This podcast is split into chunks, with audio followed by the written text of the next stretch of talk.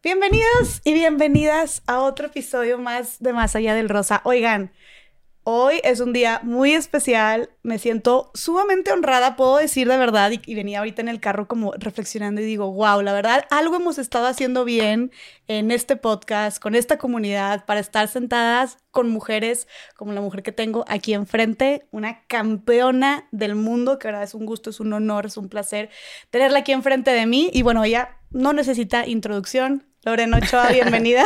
No, hombre, muchas gracias. Qué emoción estar aquí. Ay, sí, la verdad es que te digo, desde que, este, desde que estábamos platicando de, de grabar, yo sí estaba muy, estaba muy emocionada y mi papá me decía, wow, ¿qué vas a grabar con Lorena? Y mi, abuelito también me dice, ay, me la saludas mucho, mi abuelito. Así, o sea, te digo, la verdad es que es, es, es un honor, es un honor estar aquí contigo. Y te digo, la verdad digo, ay, güey, oye, algo hemos estado haciendo bien para tener a personajes como tú aquí. Qué honor estar aquí. Muchísimas felicidades por lo que estás haciendo. Es un ejemplo. Qué linda. Gracias. Pues admiro mucho y la verdad que, digo, yo también he aprendido muchísimo de ti. Mm. Y estoy feliz además de que esta entrevista, claro que vamos a hablar de golf, bueno, es mi vida, no, mi pasión, todo, pero sobre todo hablar de la fundación, ¿no? Que es algo que a mí me, a mí me gustaría que me recordaran por las cosas que estoy haciendo fuera del campo de golf. Entonces, sí. Qué padre que estoy en mis inicios, ¿no? De platicar eh, del tema de la educación, del tema de la fundación y feliz de compartir. Que era lo que a mí me impresionaba mucho, porque cuando estaba, ah, que cuando estaba hablando contigo por teléfono hace unos días, pues yo decía como, oye, claro, tú escuchas Lorena Ochoa y piensas, claro, campeona del mundo golf, o sea, top, top, ¿no? Sí. Pero estás haciendo muchísimas otras cosas que como quieras sé que sí mucha gente lo conoce, que sí mucha gente, tal vez también de tu medio, lo, re, lo reconoce y sabe, pero sí es bastante, bastante eh, importante y significativo lo que estás haciendo ahorita en favor de no solo la educación, sino muchísimas otras causas en México. Sí. Y, y, creo que, creo que la gente también debería conocer este otro lado de Lorena Ochoa, ¿no? Y ese es el punto también aquí, de que eres, aunque eres increíble en lo que has hecho, pero eres más que la, la golfista, que la campeona, ¿no? Has hecho sí, muchísimas otras cosas. Entonces, si quieres platicarnos un poco de lo que estás, antes de comenzar con tu historia, porque claro que como ya queremos conocer tu historia, Lorena. sí. Platícanos nomás un poco de lo que haces hoy, hoy en tu día a día, que, sí. ¿a, qué te, ¿a qué te estás dedicando? Sí. Bueno, me gusta arrancar por eh, eh, un poquito mi vida hoy. Soy mamá de tres niños, este, me siento feliz, feliz. Tienen 11, 9 y 7. Eh, por supuesto que ha sido mi mayor reto, pero también pues, lo más bonito ¿no? que me ha sucedido en la vida. Por ahí a veces me dicen, oye, pero ganar un trofeo, ganar un torneo de golf, ser número uno del mundo con tus hijos. Digo, bueno, qué mala pregunta, no lo puedes, por supuesto, de comparar, ¿no? Ser mamá es, es lo máximo. Uh -huh. Pero, eh, pues la vida te va poniendo en estos lugarcitos. Este, yo creo que el timing lo es todo. Eh, sí, siempre desde el 2003 tengo mi fundación. Siempre cuando jugaba, mi primer año en la LPGA, que es la gira profesional, la más importante en el mundo, eh, desde mi primer año tenía mi fundación. Y ¿Desde el primer desde año? Desde el primer año. Y entonces... ¿Cuántos no, años tenías? Perdóname. Tenía, eso fue en el 2003. O sea, jugué en el... Tenía, dije, soy malísima para los números, ya ves, nos van a cachar 20 o 21. Este, Estaba súper chiquita. Pero te voy a decir, cuando me convertí en profesional, estuve dos años en la universidad. Me convertí en profesional y después jugué mi primer año en la LPGA. Que mi rookie year fue en el 2003. Ahí empecé con mi fundación. Y entonces me decían, oye, Lorena, pero pues, ¿qué vas a hacer? O sea, pues nadie te conoce, no tienes dinero, ¿qué vas a hacer? Y yo decía, quiero jugar.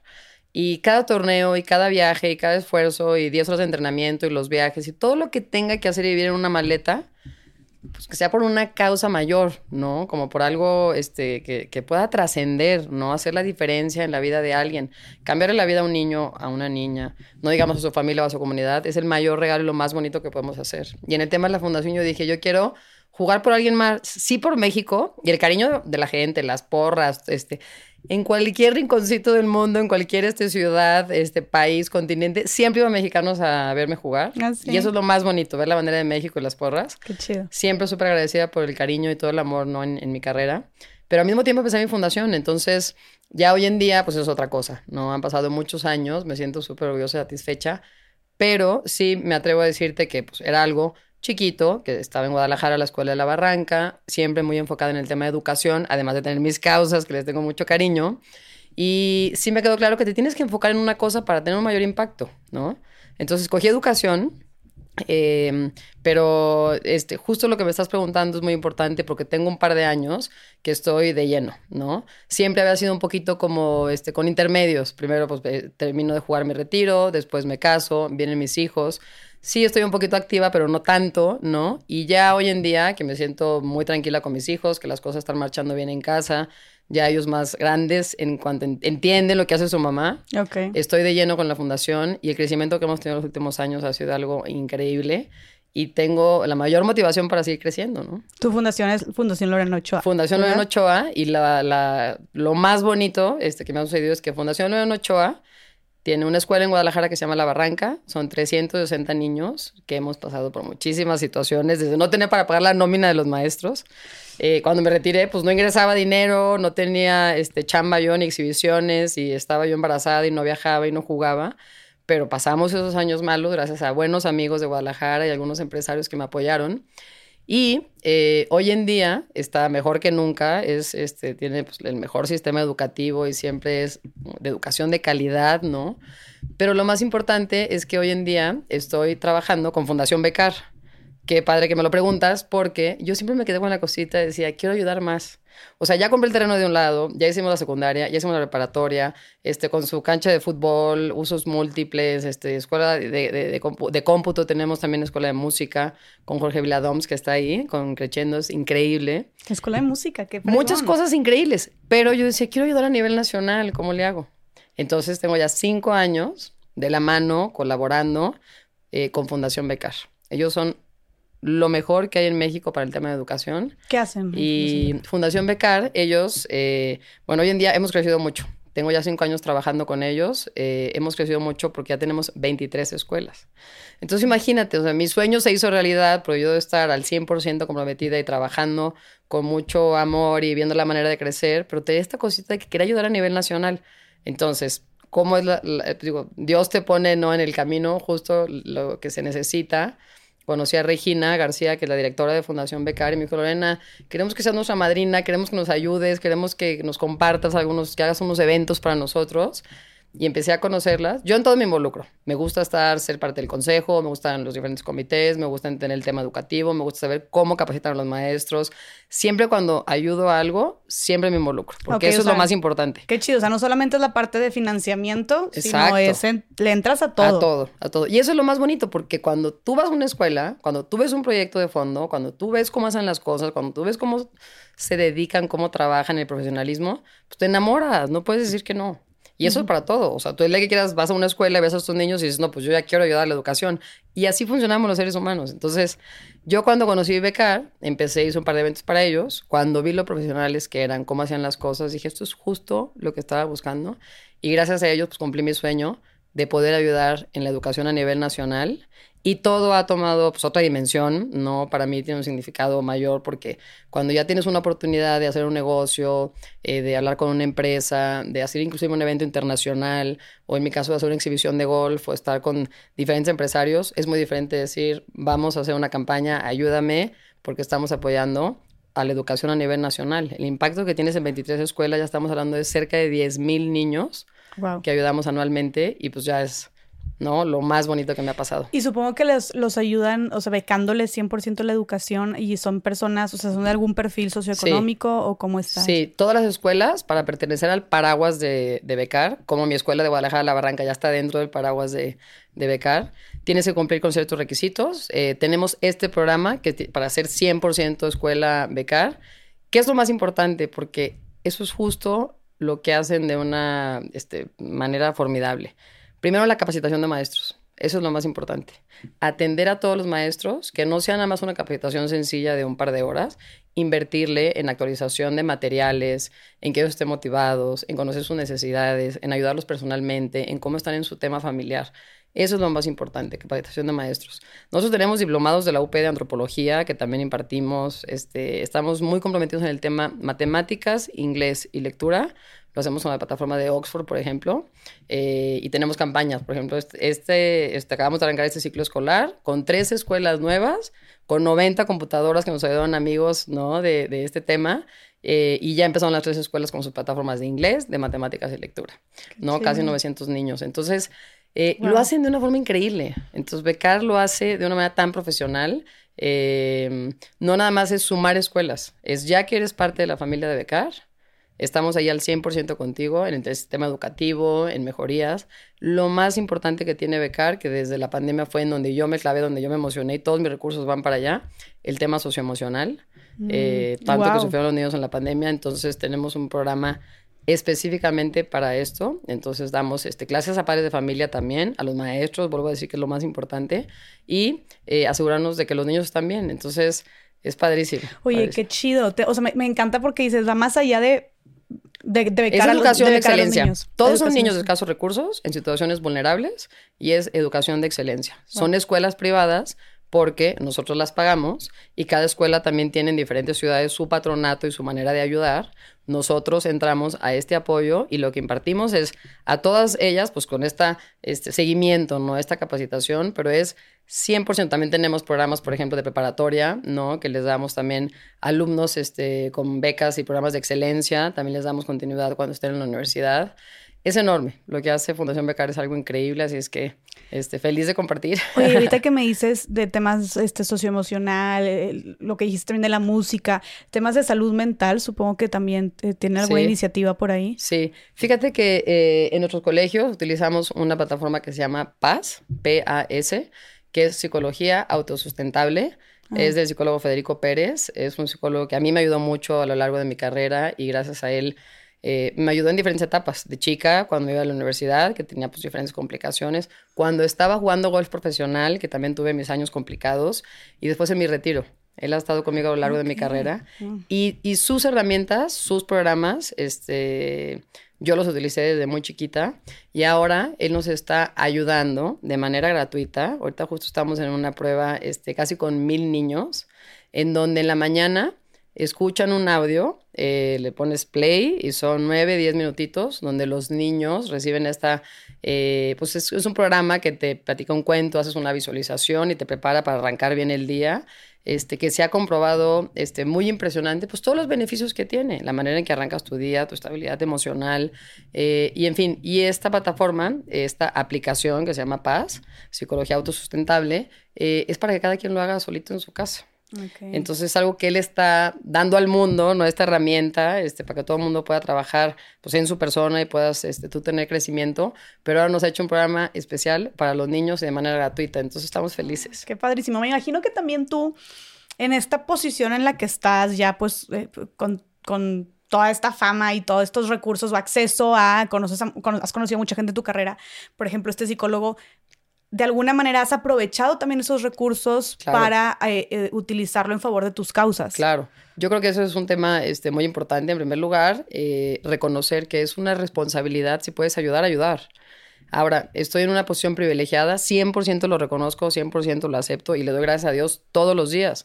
Gracias a esos contactos, gracias a estos amigos, gracias a, a estos eh, grandes empresarios, a estos mexicanos orgullosos que quieren dar a su país y que quieren cambiar a su país y que están viendo siempre la manera de cómo dar a los más necesitados y en diferentes causas, ¿eh?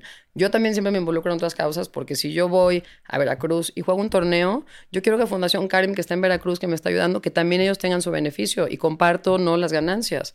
Siempre es... Las fundaciones no nos peleamos, las fundaciones somos aliados, somos equipo, nos complementamos, nos echamos la mano en prácticas, en, en todos los sentidos, ¿no? Qué importante que Eh, digas eso. Eso es lo más importante. Y, y solamente, por ejemplo, si yo tengo un ejemplo sencillo, estoy hablando de quién me patrocina a mí, ¿no? Si yo llego este, con algún otro banco o hago alguna actividad con algún otro banco y es para la fundación, me abren las puertas. Cuando se trata de fundación, lo hemos visto en el Teletón, lo hemos visto en, en causas grandes, cómo se, se, se- juntan, ¿no? Porque no hay que pelearnos. Los beneficiados son los niños y eso no hay que perder de vista. Claro. Entonces, me siento en un lugar privilegiado, claro, este, lo valoro y lo agradezco muchísimo y creo que es nuestra responsabilidad, pues, aprovecharlo, ¿no? Entonces, siempre de una manera muy profesional, todos los temas de mi vida como Lorena, golfista profesional, actividades con diseño de campos de golf, este, patrocinadores, lo que sea, me lo maneja Alejandro, mi hermano, y trabajamos muy bien, ¿no? Somos muy profesionales. Y en el tema de la fundación lo hago yo personalmente porque yo organizo esa agenda, a mí me gusta participar, a mí me gusta estar en los comités y estar en las reuniones, a mí me gusta opinar, a mí me gusta tratar de cambiar algo cuando sea para algo positivo y sobre todo, este, participar es lo más importante, ¿no? Claro. Entonces, si digo que sí, voy a estar allá al 100%. Buenísimo. O sea, tú también operas tu, tu fundación, por así decirlo. Eres la presidenta también de tu fundación. sí, sí, sí. Tengo mi directora que está en Guadalajara y también la directora de la Escuela de la Barranca, ¿no? Y hacemos diferentes esfuerzos. Eh, pero, por ejemplo, el tema de creciendo, ¿no? De, de, de, la música, pues estoy ahí, veo que necesitan los niños, cuándo van a hacer este, pues, algún programa, cuándo van a venir a México, a lo mejor algún teatro, a hacer este, alguna participación, cómo le hacemos para que vayan a, a Europa y puedan estar allá, este, como Jorge Vilado, vamos para tener la experiencia, les ayudamos. Siempre, este, pues hay que estar como de cerca. No se trata de levantar fondos, sino de ver cómo se puede todo implementar de la mejor manera posible. Y también por eso, este, pues tenemos a tantos patrocinadores y amigos aliados porque creen en nuestro proyecto al 100%. Claro. Y mencionaste que tienen ya este, 10.000 alumnos y más de 23 escuelas, 23 Son, escuelas exacto. a lo largo de 23 de escuelas en 10 estados. Eh, ahora te, lo que te preguntar, ¿en dónde están estas escuelas? Ah, y te voy a decir, es importante, este, sí, en diferentes estados de la República, pero te voy a decir, por ejemplo, este, Los Cabos, estoy pensando, Baja California. Esa escuela, eh, hemos trabajado con ellas por los últimos tres años, eh, inclusive este ha sido algo muy bonito porque no hemos logrado que esa escuela sea parte de, de la familia Becar, pero ya tenemos un nuevo programa que se llama Escuelas Amigas de Becar. Entonces lo que estamos haciendo es, si los cabos ellos necesitan el programa de inglés, porque nosotros somos los mejores que tenemos el programa de inglés a nivel nacional, nosotros, yo personalmente, este, les consigo sus computadoras, este, si necesitan 30, si necesitan 60, les damos, les compartimos nuestro programa de Oxford para que los niños de la escuela de Cabo puedan tener la plataforma de inglés y ellos puedan mejorarse al 100%. Entonces ya es una escuela amiga, no estamos al 100% encargada de esa escuela, pero sí de alguna manera tenemos esta relación. Y lo mismo en cualquier otro lugar de la República, porque es mucho más fácil compartir nuestro conocimiento, no compartir nuestras herramientas eh, porque queremos que lo reciban más niños, ¿no? Claro. Y hay fundaciones muy bonitas en México, hay temas de educación muy importantes en México, pero no estamos peleados. Y entonces poco a poco se ha cambiado esa mentalidad y estamos nosotros con toda la disposición de compartir todo nuestro conocimiento. Me encanta que digas esto porque luego pareciera cuando hay como tal vez estas riñas o no sé, tal vez temas de pues no sé si sea de ego o de que sea, de malas organizaciones, malas prácticas entre las fundaciones, que luego pareciera tal vez una competencia, pues si te pones a ver, eh, en teoría, pues una fundación, una asociación está trabajando, luchando en pro de una causa, ¿no? De una causa social. Y cuando suceden estas cosas, pues los más afectados, a final de cuentas, pues son los que deberían de ser beneficiados, ¿no? Son, sí. son los niños en este caso, ¿no? Sí. Son las personas afectadas por esa problemática. Sí. Entonces creo que siempre la invitación es, y qué padre que lo hagan, como dices tú, desde escuelas mano, man, siendo amigas, sí. este, el cómo sí Amigas de becado suena increíble, me encanta la parte del título, porque somos amigos, te ayudamos, ¿qué necesitas? Tú estás ahorita con una problemática en el tema socioemocional, tenemos un programa de valores, que es el que tomo este, yo con mis amigas, o sea, ¿Sí? este un, un, programa de valores tan bonito, tan enriquecedor. El diplomado de antropología de la UP, te mueres. O sea, eh, hay tantas prácticas que podemos compartir. Qué chido, este, fíjate, te voy a dar eh, algunos números, ¿no? Este, que son importantes. Mexicanos primero, ellos este, siempre han estado como es una fundación que se dedica como a asegurarse de que el tema o el apoyo eh, a lo mejor eh, cómo el gobierno, ¿no? Hablando de la SEP y temas así complicados de política que, que también no nos debemos de meter, ¿no? Porque este es un tema complicado.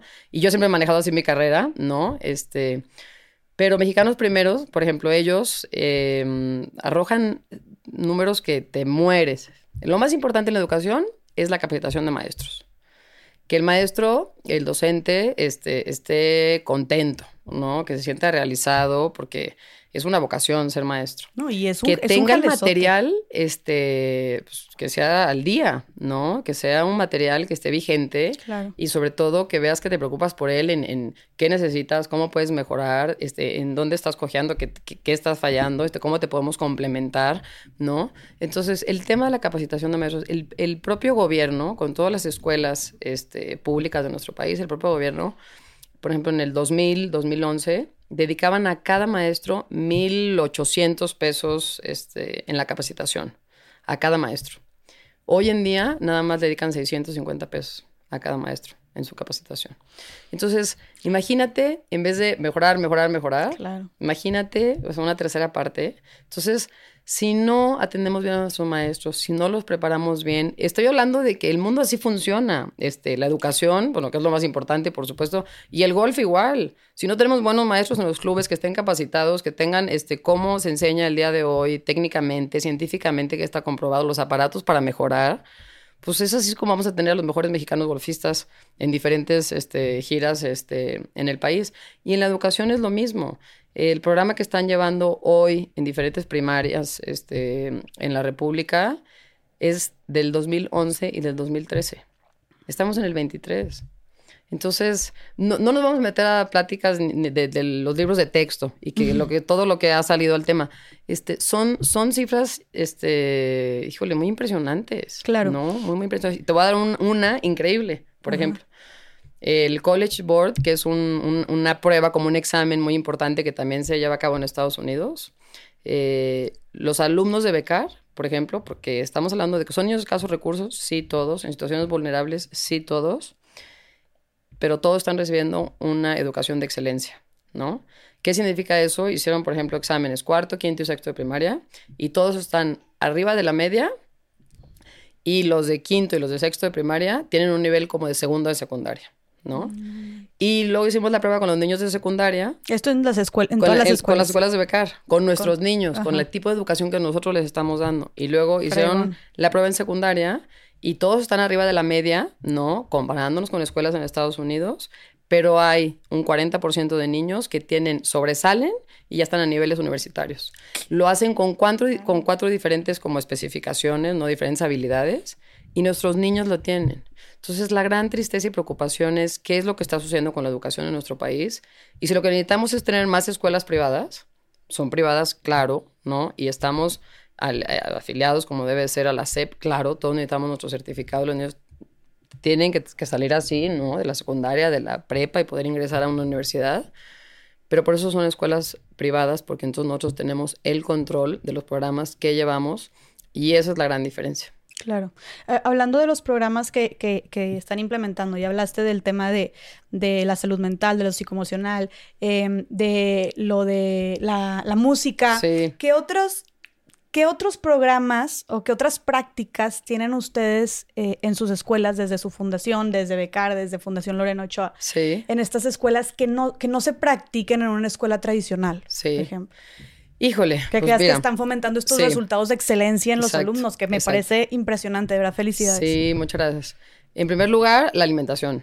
Los niños reciben un desayuno en la mañana eh, completo y un refrigerio saludable. Eso es muy, muy importante, ¿no? Todos sabemos la gran problemática de nuestro país y que los niños pueden estar en el transporte dos horas y, y llegan a la escuela en cero, ¿no? Sin haber este, recibido ningún alimento. Eh, después, estamos muy al pendiente del tema de salud. Inclusive este, nos atrevemos a decir este, que los ayudamos también con medicinas y algún tipo de emergencia o situaciones que ellos necesiten, pero talla y peso. Todos los alumnos están con una talla y peso, tenemos su archivo, cómo están en primero, en segundo, en tercero, en cuarto.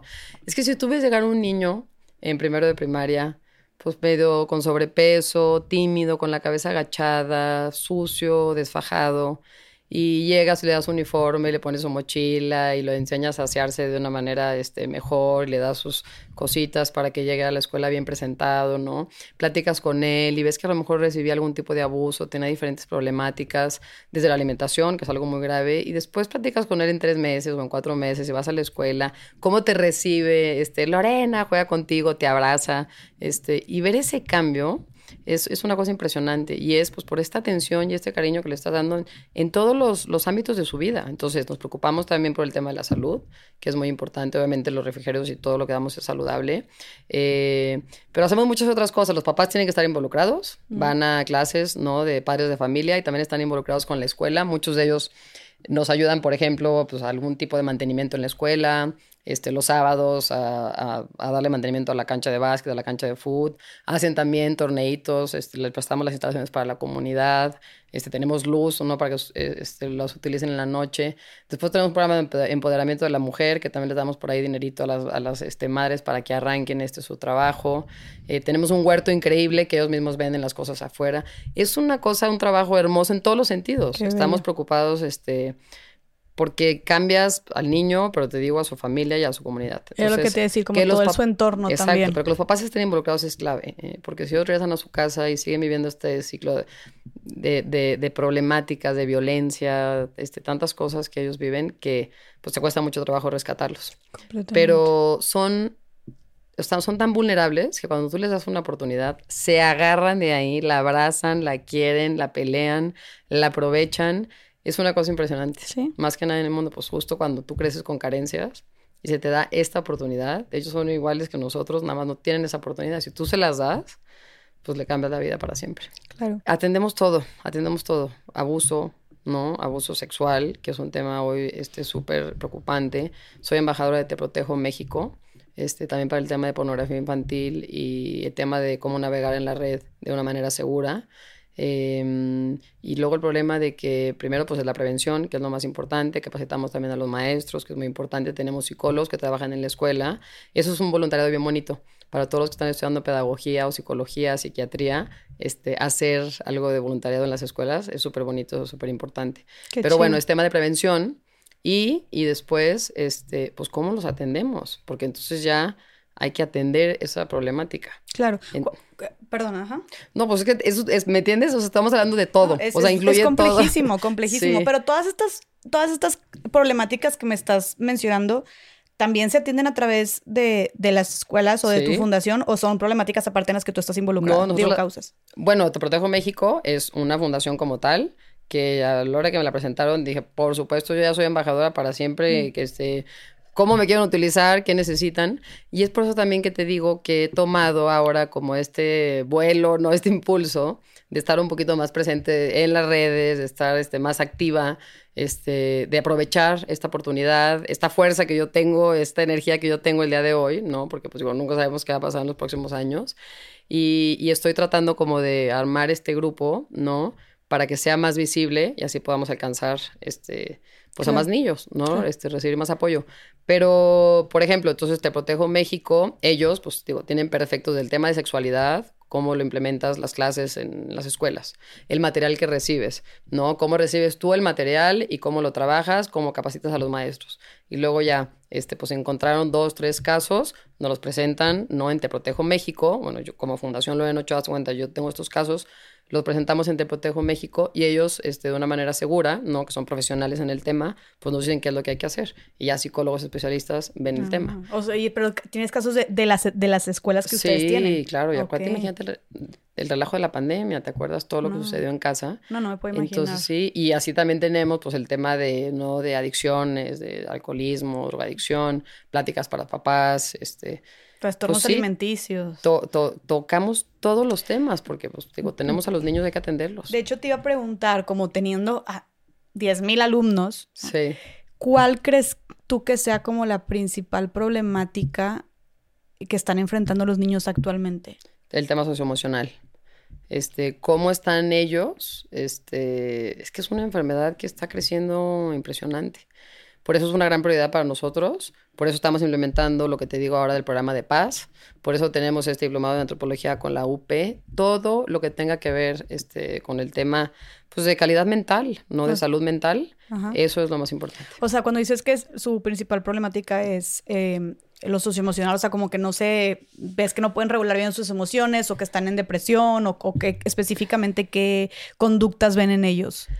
Pues todo el tema de psicología. Este, yo no soy profesional, este, yo tomo más mi terapia, ¿no? Con mi psicólogo.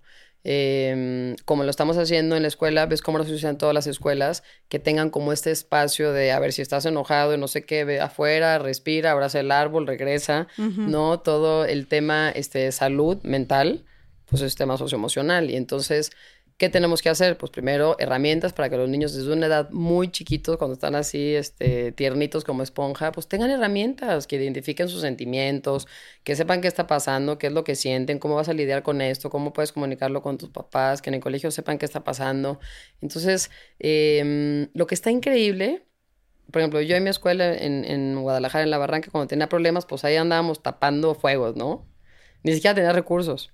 Hoy lo más increíble, lo más bonito es que tenemos los recursos y tenemos apoyo de diferentes este, patrocinadores constantes que nos da para ampliar todos estos programas. Qué padre. Y entonces asegurarnos de que son mejorías, mejorías, mejorías, ¿no? Y eso es lo más padre. Y estamos 100% enfocados en el tema pues, de la cabeza, de salud mental. Claro, sí. claro no importa. Y si la mejor escuela en Islandia, que tiene el mejor sistema educativo y que lo hacen perfecto, este, lo está llevando a cabo, nosotros también, ¿no? Le damos su espacio, le damos su tiempo, hacemos visualizaciones, hacemos meditaciones, hacemos respiraciones, nos aseguramos de que los niños tengan este espacio, ¿no? Este, que es tan importante y ahí vamos, sí. suena increíble y hasta me dieron ganas de si tengo hijos meterlos a tu escuela. Claro. Y yo lo que quería era el sistema educativo que tenemos en La Barranca, en Guadalajara, que esa va a ser el movimiento de la música, de la danza. Tenemos un, un salón este, con un maestro, pues el, el, el, el normal, ¿no? Este y tenemos un tallerista. Y tenemos el salón que afuera tiene su patio, que es parte de ese salón. Este, y tiene también el patio pues, que se utiliza. Entonces, primero de primaria tiene su salón y tiene su este patio. Y el maestro, normalista, trabaja aquí y el tallerista trabaja afuera. Y siempre aprenden este, la revolución con una obra de teatro, con una este, música, danza hacen este, diferentes este, manualidades, aprenden la música tocando la guitarra y matemáticas este, con exposiciones de el universo. Y no tienes esa manera como diferente de este sistema educativo. Pues era mi sueño que mis hijos fueran ahí y que existieran en otros lugares de la República. No se logró exactamente ese sueño porque era pues imposible hacerme responsable y patentar este sistema educativo y yo hacerme responsable de otras escuelas y ya es mucha responsabilidad una escuela. Pero lo que sí es que este, lo que implementamos es pues estas prácticas que ya sabemos que funcionan increíbles, las implementamos en las demás escuelas y es la mejor manera de crecer. Buenísimo, claro, totalmente. Oye, Lorena, y ahorita regresando un poquito a lo que mencionaste de los maestros, porque dijiste más o menos las cifras que se destinan a su capacitación. Sabemos que un tema también bien fuerte que a mí como me sigue como partiendo la cabeza, el, la lo, mal pagados que están también los maestros en México, ¿no? Y más cuando su profesión sabemos que es algo, pues algo tan importante, tan trascendente, de verdad que pues son maestros, pero no solamente en el aula, ¿no? De vida, ¿no? O sea, de verdad, es, su, su, trabajo es, es importantísimo, ¿no? Mi mamá, mi mamá ha sido maestra toda la vida, entonces la verdad sí, sí he visto como el caminito, de cerquita el impacto que pueden tener, en, no, solamente no solamente para enseñarle números o no sé, la regla del tres a los niños, sino también en empoderarles, en inspirarles, en hacerles creer en ellos, todo esto, ¿no? Entonces, la verdad es que es valiosísimo su trabajo y, y es muy triste, pues, lo, lo, lo mal remunerado que está, ¿no? Entonces, eh, desde, desde ustedes, desde tu fundación, desde Lorena, desde la Fundación Lorena Ochoa, ¿cómo, ¿cómo buscan atacar esta problemática? Es un tema que también están viendo, porque como mencionaste lo de la capacitación, también me surgió esta duda. Sí, exactamente. Este, lo hacemos mejor que nadie, están pagados mejor que nadie, o sea, por supuesto, este, por arriba de cualquier este, escuela no pública. Eh, lo atendemos, es parte de nuestra prioridad, por supuesto. Pues lo mismo que te decía, de la atención que le damos a los maestros, la capacitación que le damos a los maestros, el material actualizado que le damos a los maestros. Estamos hablando de que gastas más de 3 millones de pesos nada más en, en material, o sea, estamos muy preocupados por los maestros y ya lo de su sueldo, este, conforme a la ley, por supuesto, y mucho más. Y no solamente eso, nos preocupamos porque sus hijos reciban la educación que se merecen, que sea parte del programa, que ellos también estén becados, que ellos también los podamos atender, pues, para que el papá no tenga esta preocupación de qué voy a ingresar, de qué voy a vivir, qué van a estudiar mis hijos. Entonces, eso es número uno en Fundación, por supuesto. Estamos preocupados por todos. No te voy a decir una cifra porque no sé, o sea, te estaría mintiendo. Y me, imagino que también es ambivalente. Pero lo hacemos de una manera eh, correcta y sobre todo, ¿sabes qué? Es el trato personal que se le da a cada maestro. O sea, con decirles, eres indispensable, eres lo más importante, te agradecemos tu cariño, tu dedicación. No tienes idea lo que hicimos en la pandemia. Dijimos, bueno, pues la educación va en línea, pero ¿cómo que en línea? ¿Qué hacemos? No tenemos este, ni computadoras, ni celulares, ni iPads. ¿Qué vamos a hacer? Pues una campaña, ¿no? Para todo este tema y poder tener equipo. Bueno, ya tenemos el equipo, pero en, en las casas no hay internet. ¿Qué vamos a hacer? Bueno, ya tenemos internet. Oigan, pero ¿qué vamos a hacer si los maestros no saben dar clases en línea? Capacitarlos para que den el material en línea. Todo lo logramos. Todo lo hicimos, resolvimos cada problemática punto por punto, punto por punto, y todos los niños, cerca de los 10.000 niños, recibieron la educación durante los años de pandemia. Y no solamente, te aseguro que mejor que mis hijos. Porque yo estaba ahí en el pasillo, conéctate, escribe, no sé qué, ya te dijo la maestra, ponte a leer, no es posible, porque no acabas el trabajo, tu libro está en cero, no sé qué. bueno, lo, lo, lo hicimos. O sea, imagínate el reto. Claro. Totalmente. De tener más de 20 escuelas que te tienes que preocupar porque cada uno tengan sus aparatos electrónicos, la capacitación de cómo le hacen, que puedan... Había familias con un solo iPad, tres diferentes grados, niños estaban estudiando primaria. Y entonces decíamos, ¿qué hacemos? Pues estuvimos con la señora, le conseguimos otro aparato electrónico, capacitamos a los papás de cómo recibir esta información y cómo recibir las clases en línea. Y lo logramos. Iban a las escuelas, hacían este como diferentes rondas en donde iban a las escuelas por material, lo repartían en las casas, este, lo logramos. Y cuando iban a las escuelas también les dábamos su despensa y también les dábamos sus medicinas, porque en la pandemia teníamos que ayudar no solamente en la educación, también teníamos que ayudar en el tema de las medicinas y en el tema de las despensas, porque ninguno de los dos padres de familia, el 70% de, de los papás de este tipo de niños, uno no tenía trabajo. Eso era este, seguro, ¿no? Y el otro, pues, por rachitas. No ingresaban ni seis mil pesos al mes.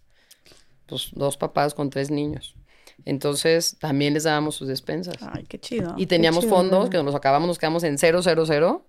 Y fue increíble porque para eso son los fondos, para estas situaciones tan complicadas. Completamente. Y ya estamos otra vez levantando nuestro dinero. También inventamos un programa chistosísimo que se llamaba Le Entro ¿Cómo que le entro? Sí, le entro. Vamos a este, inventar cosas de amigos que pidamos de favores este, para el tema de salud, este, de despensas y el tema de la educación. Entonces vamos a empezar a pedir dinero y vamos a ver cómo... Entonces empezamos a darle amigos, artistas, deportistas, empresarios, a ver quién se sumaba. Levantamos 13 millones de pesos nos pusimos a trabajar dos amigas y yo sin parar, Regina García de Fundación Becar y un par de amigas más. y lo logramos. Y pues son 13 millones de pesos que dimos en la pandemia. qué fregón, qué fregón. E, y es a lo que me refiero con utilizar los recursos y los contactos, ¿no? Exacto. Y también del ver, de, o sea, siento que eso, y creo que eso hacemos mucho los mexicanos, ¿no? De, claro. De cómo, oye, a ver qué se me ocurre o sea, porque no, no, no, fue solamente ir a pedirle a tu amigo artista de que, ay, oye, dona, sino hagamos este programa, una dinámica, ¿no? Este, porque tengo entendido, sí he escuchado de, del programa. ¿De, ¿De dentro? Sí, sí, sí, sí he escuchado del dentro, que era como, o sea, dependiendo de lo que se dedicaban. Exacto, exacto. Y, rifaban como... Tú comprabas una subasta, se cuenta, lo poníamos en línea, sí, este, unas experiencias padrísimas, ¿eh? En todos los sentidos, me, me, da pena darte nombres porque luego pues dejo algunos este, fuera, mm. Pero, oye, a ver, ¿cómo le haces? Una jugadita de golf, claro, pero voy contigo y dos más, dos más, pero que sean dos empresarios que quieran pagar, que paguen bien y que sea para este tema, perfecto. Entonces decíamos, oigan, hacemos una subasta y le ponemos el ticket caro este, o hacemos este, llamadas entre amigos. Y luego, y así empezamos, oigan, padrísimo, a ver, pues una cena con este chef, y una experiencia con este deportista, y un concierto con esta persona, y un viaje a los camerinos este, con este productor, y una plática de, este, no, este, qué onda con el tema de la actuación. Y, y hicimos miles de experiencias padrísimos. los mejores artistas de Bosque en Guadalajara, digo, hay que presumir, tenemos a los mejores artistas, digo, este, plásticos y que han estado, este muy famosos, ¿no? En estos últimos años, buenos amigos y de, todo. Todos me dijeron, claro que sí, todos me dieron obras, estamos hablando de obras de muchos millones de pesos, me dijeron, por supuesto, este, a mí mi costo es este, porque pues el material cuesta carísimo esto y esto, pero si le vas a ganar el 85%, el 70%, el 50%, yo te doy esto, yo te doy esto, yo te doy esto, y todas las colocamos, todas las vendimos, o sea, una cosa tan bonita. Qué fregón. Sí hay que agradecer mucho. Qué fregón. Hay, hay unos mexicanos somos increíbles los mexicanos. Tú también eres increíble. Qué padre. No, sí, y, nos, y, pues sí, creo que un ejemplo mucho, un, claro ejemplo de solidaridad, ¿no? Echarnos la mano con lo que tengamos, con lo que podamos en los tiempos difíciles. Y y para tener un panorama, porque hablamos ya mucho, o sea, de las soluciones que ustedes están proponiendo para el tema de la educación en México, pero así como nos diste un panorama de los maestros, ¿nos podrías dar un panorama de cómo estamos en México en temas de calidad y acceso a la educación? Sí. Híjole. Este. Mm, bueno, de calidad es tristísimo, eso sí, no, te decía que los libros de texto o los programas que están llevando en las escuelas públicas eh, son del 2011 y del 2013. O sea, ya nada más ahí, en cuanto al material que los niños están recibiendo, hoy un niño en una escuelita aquí, eh, en Puebla o en Veracruz, donde sea, son libros de texto del 2011 y del 2013. Es tristísimo, tristísimo, tristísimo. El nivel este, es preocupante. Y, y, es por eso que yo estoy tan segura que la educación es lo que va a mover México, es lo que va a cambiar México, es lo que tenemos que asegurarnos de que las nuevas generaciones estén preparados y puedan cambiar, ¿no? Todos estos este, paradigmas. Em, fíjate que esto que te, que te, mencioné de que no me meto tantísimo en, en, todo este tema y mexicanos primero lo hacen tan bien, este, te voy a pasar para tus notas porque sé que haces ese tema de notas que es importante este, un par de artículos de Mexicanos Primeros. Este, Sura lo está patrocinando este, toda esta investigación porque le dedican muchísimo y habla mucho como de estos cinco pilares importantes que no lo cumple eh, todo el sistema de la educación pública, no lo cumple. Entonces es tristísimo, sí. Y, la ocupación de, de, los colegios está, creo que el 49%, ¿eh? Ah, además. O sea, este, desertaron niños, o sea, los números de la pandemia es no, ya vamos a arrancar clases. ¿Cómo que ya vamos a arrancar clases? Bueno, pues sí, vamos a empezar clases y empieza un nuevo ciclo, no sé qué. No había niños en las escuelas, no había maestros en las escuelas. Entonces, es un tema que lo tenemos que gritar, lo tenemos que platicar. Este espacio que nos está dando es increíble porque es una preocupación, ¿no? Este, alarmante. Entonces, este, a mí me, me encanta la posibilidad de enamorar a empresas mexicanas, las meras meras, a grandes empresarios mexicanos, porque de veras somos increíbles los mexicanos que se animen, ojalá, em, a hacer una campaña por la educación. O sea, a todos ponernos las pilas y si salen seis meses y sale el año que entra y si es un proyecto para el 25, todos unirnos, los meros, meros, meros grandotes, y todos tienen fundaciones y todos este, sí retribuyen, por supuesto, es algo muy bonito, cada quien tiene su causa social, pero ¿por qué no seamos un ejemplo y en algún momento unámonos todos a hacer una campaña para la educación de México? ¿No? Se me hace un tema que es una emergencia, o sea, y qué padre y qué bonito y qué orgullo y qué ejemplo aparte Así son las cosas en nuestro país, que la iniciativa privada se tiene que poner las pilas, pues en el ejemplo, en el ejemplo este tan este, representativo, porque lo dicen los números, es algo muy canijo, este, es una alarma. Entonces, que, que imagínate qué emoción ser parte de esta campaña, que esta campaña salga adelante. Como hicimos le entro, que muchos amigos, conocidos, empresarios, artistas, tú, este, todos los que tienen que ver, ¿no? Em, y empresas todas mexicanas tan exitosas en todo el mundo, hacer una campaña por la educación de México, por todos los niños de México. Claro, este, este, y, no esperar a que, o sea, tal vez no esperar a que eh, la Fundación Lorena Ochoa llegue y tome la iniciativa, ¿no? Sino buscar cómo podemos apoyarlo. O sea, cómo, en equipo, alianzas. Cómo podemos hacerlo desde ya con nuestra, nuestra propia iniciativa, ¿no? Eh, y, y ahorita que mencionabas esto de cada quien tiene sus causas, y sabemos que estamos, pues ahora sí que números rojos en temas de educación, pero también lo estamos en muchas otras causas, ¿no? son demasiadas las problemáticas sociales que, que, hablamos, que, que, tenemos en nuestro país y hay todo tipo de desigualdad, ¿no? Entonces, em, yo quisiera saber cómo, por qué, Lorena, habiendo también tantas causas, digo que no significa que una sea mejor que otra, pero por qué específicamente tú te casaste tanto, te movió tanto el corazón la causa de la educación. Sí. Y decidiste estar dedicando ahorita tu vida 24/7 a esta causa a través de tu fundación. Sí, sí. Bueno, este, muy buena pregunta. Yo creo que, em, pues como todo en la vida, o sea, se te presenta como esta oportunidad, Dios sabe cómo hace las cosas, ¿no? Y tiene planes así, este, que nos van sorprendiendo, ¿no? haz cuenta, yo empecé con mi fundación, Fundación Lorena Ochoa, no tenía, este, como tema la educación. Entonces empecé Fundación Lorena Ochoa, participando en diferentes actividades, conferencias, clínicas de golf, exhibiciones, premiaciones, lo que sea, sin ninguna causa. O sea, Entonces en ayudaba todas. a Mm. Asociación Ale, por ejemplo, oye, vente, este, Lorena, por, fa- por favor, vente acá, ayúdanos este, con, con un evento para el tema de la donación de órganos, perfecto. Oye, Lorena, tenemos este, un refugio, sabes que está grueso todo lo que está pasando con el tema de violencia, estamos súper preocupados, necesitamos fondos, no tenemos ya ni despensas para las personas que están llegando. Ah, no te preocupes, yo te las consigo, yo voy a hacer un evento y todo lo que recaudemos va a ser para allá. Y luego, oye, Lorena, pues un asilo que está en este lugar, cerquita de la playa donde tú vas, no sé qué, no, perfecto, yo me encargo los próximos tres meses, este, yo les doy las despensas y, ya- y entonces así, ¿no? Guau, guau, Como cositas así, este... Qué hermoso. En Tapalpa también, hoy tenemos unos comedores increíbles, increíbles, increíbles. El tema del agua sucia de, de, pues, del río Lerma que llega a Chapala por la zona de Jijic. Muchísimos niños que tienen problemas eh, de riñón. eh, es tristísimo, más del 60% de los niños. Entonces tenemos comedores, más de seis comedores que ayudamos a, a la alimentación de estos niños. Em, en fin, siempre pues digo, ayudo en todo lo que puedo, ¿no? Ahí estoy, este... Y era como desde tu posición de Lorena Sí. Ochoa, campeona golfista. Exacto. Entonces, utilizabas esa posición para recaudar fondos y era, ibas y pagaban un boleto para escucharte hablar o, un premio que te dan y, y todo eso lo donabas. Exacto. Y ayudabas a diferentes causas. oye, pues en Juárez, ¿qué, qué crees? Pues hay una iniciativa en Juárez de dos empresarios que no sé qué, no sé qué. Claro, yo voy, me dan un donativo para la fundación, perfecto. Y entonces empezaba así cositas. Y este. Qué chido, Lorena, de verdad, wow. Muchas gracias. Y luego, luego, al, al arranque de mi carrera en el 2004, se me acercó una familia, la familia de los Sagún, grandes amigos de Guadalajara, y me dicen, Lorena, tenemos una escuelita que arrancamos unos saloncitos, no la podemos mantener, ya el fondo de la familia se nos terminó, este, no sabemos qué hacer, es mucha responsabilidad, es mucho peso, este, a ver, pues lléveme a conocer la escuela, que es un torneo de golf, hay que levantar fondo, cuánto uno necesita, no sé qué, me acuerdo que era un millón de pesos.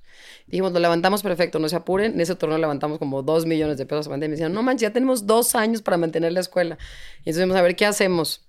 Y entonces yo fui, conocí la escuela y les dije, me la quedo. Ya es mía. Yo me la quedo, yo la mantengo. Yo quiero comprar el terreno de un lado, quiero hacer la secundaria, quiero hacer la prepa, quiero mejorarla, quiero baja, eh, drenaje, calle, luz, cancha de fútbol. Yo me la quedo. Me dio como esta emoción y como, no sé, ¿Por qué? Porque, porque, Em, porque fuiste pues y te la los quisiste quedar. niñitos, O sea, era primero, pues la familia ya no podía mantener la escuela. Y pues fue el timing de la vida. O sea, yo estaba buscando, yo rezaba, yo preguntaba, yo averiguaba. Y todo el mundo me decía, tienes que escoger una sola causa para tener un mayor impacto. Y entonces cuando conocí esta escuela, dije, no, pues esta es mi señal, educación es lo mío.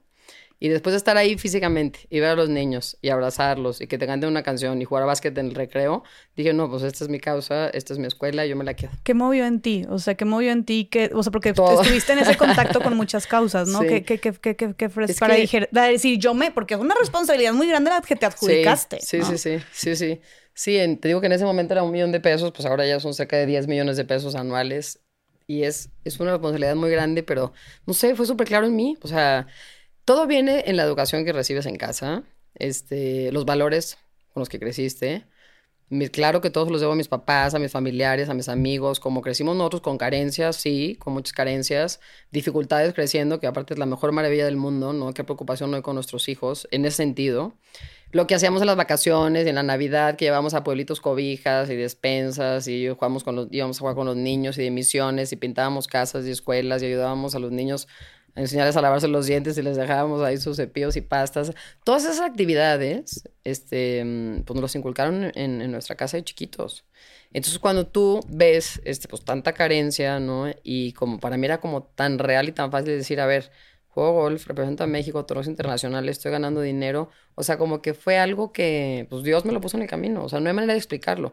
Pero todo tiene que ver con la educación que recibimos en casa y el tema de que nos tenemos que involucrar con una causa social, la que sea, no tiene que ser educación. Este mensaje es eh, para los papás, para los adultos mayores responsables, que todo tiene que empezar en casa. No darle 500 pesos porque tiene que vender un, un billete de, este, de la rifa de la televisión y que lo lleva al colegio. Ah, yo, yo ayudé. No, nos tenemos que involucrar. Este, en, en hacer alguna actividad, en acompañar a los niños en la mañana. Este, yo llevo a mis hijos a un temballe.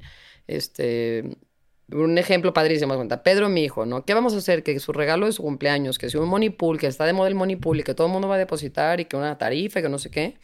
Le dije, Chaparro, vamos a comprar, imagínate qué increíble, pelotas de fútbol, camisas de fútbol y los llevamos a las comunidades en Valle. Imagínate subirte a una camioneta, llevar a tus hijos a tocar las casas y regalarle a los niños dos pelotas de fútbol. O sea, eso lo tienes que hacer tú y tiene que empezar este, en tu casa. Claro. Esa es la cultura que queremos. ¿Y qué, qué- qué has visto en tus hijos que haya como nacido o que hayan aprendido después de estas prácticas Sí. tan bonitas? O sea, ¿qué has Sí. visto tú que dices, lo estoy haciendo bien? Sí. Yo todavía no puedo ver y decir que lo estoy haciendo bien. En ellos, eh, están en una edad muy complicada. Eh, a Julia, mi hija, que es la de medio, batalla mucho. Cuando me voy de viaje, cuando no estoy, cuando no la puedo ir a recoger. Eh, cada uno, pues emocionalmente es diferente. Y, por ejemplo, Pedro, mi hijo, el grande, que tiene 11, él ya se da cuenta, pues, que fui alguien como importante, como famosa, y que, que fui la mejor del mundo, y que qué padre, y así como con penita, y así. Pues obviamente no dimensionan, pues está imposible. Pero Julia, este, menos. Porque aparte ya ni juega golf, ni entiende bien el deporte. Eh, sí sabe de que, bueno, pues sí, mi mamá es famosa, sí, mi mamá es Lorena Ochoa, pero no, todavía no siente paz de que yo, en vez de estar en la tarde en su clase de hip hop, este, Claro. esté yo en Querétaro jugando un torneo. Claro, claro. Entonces, este, yo me mantengo firme y siento que el ejemplo que tú das y mi motivación y la chamba que hago todos los días, em, sí lo comparto en la mañana, les digo, oiga, me voy a ir a México, no sé qué, tengo un par de cositas este, de trabajo. Oye, mamá, ¿y qué vas a hacer la semana que entra? Qué bueno, la semana que entra tengo un torneo en Puntamita, recuerden que es para la fundación, estamos ayudando a una escuela padrísima que tiene unos niños y acuérdate que nosotros somos súper afortunados porque tenemos... Y entonces, pues trato de platicarlo de compartirlo. Este, pues yo ojalá mejore con los años, pero sí, sí siento que pues el ejemplo arrastra y, y, pues no podemos tampoco vivir con esta culpabilidad. Ujú. Yo también soy súper activa y, y me gusta hacer mil cosas y pues es mi esencia, ¿no? Así soy. Pero me encanta esta parte que le dices a tus hijos desde chiquitos como el somos súper afortunados. O sea, como Sí. que crezcan con esta noción de esto que estamos viendo aquí no es el México real, ¿no? O sea, o es uno de muchos Méxicos, ¿no? Y, y este es un porcentaje muy pequeño que nos tocó afortunadamente este, vivir, ¿no? Sí. Eh, entonces, como el hacerles saber eso, y como dices tú, no solo hacérselos saber, sino tal vez mostrárselos, como sacarlos de esta burbuja o sacarlos de las comodidades que podrían tener Sí. y que vayan a tocar las puertas, a convivir con otros Exacto. niños y así, eso se me hace súper poderoso. importante. Claro. Y que lo hicieron contigo desde chiquita, porque eso te digo, prácticamente ya te me adelantaste lo que te iba a decir, pero me ahorita que estabas empezando a contar cómo desde que tú empezaste a ser profesional en el golf y que llevas un año eh, y te estaba yendo increíble y empezaste ya desde ahí a tus 20, 21 años dijiste con tu fundación y que estabas ayudando un chorro de causas y donando un chorro de dinero, oye, la verdad me sorprende bastante porque yo digo, oye, una huerca de 20, 21 años que está haciendo o sea, despuntando a nivel mundial, que todo el mundo está hablando de ella, conociendo su nombre, que obviamente pues estás ingresando tal vez una cantidad de dinero que tú no tenías idea y, y- y autógrafos y firmas y, y diferentes países, Sí. como el, estás en tu pico, en- en- empezando un pico súper alto y que tú todavía tuvieras como estas ganas, interés, necesidad de ayudar, o sea, que tuvieras como, que te dieras el tiempo y el espacio mental y, y destinar la energía también para ir a asistir, Sí. a hablar todo, para ayudar a otras causas, me sorprende mucho, porque creo que sería muy, muy lógico o, o se entendería que, pues, no sé, tal vez a esa edad o incluso a cualquier edad, ¿no? Pero Sí. alguien que está como en este ambiente de Sí. tanto éxito, que no se te pasara ni por aquí ayudar o sí, tal vez de repente ahí voy y dono esto, Sí. pero que te involucraras tanto empezando tu carrera y a los 20 años, Sí.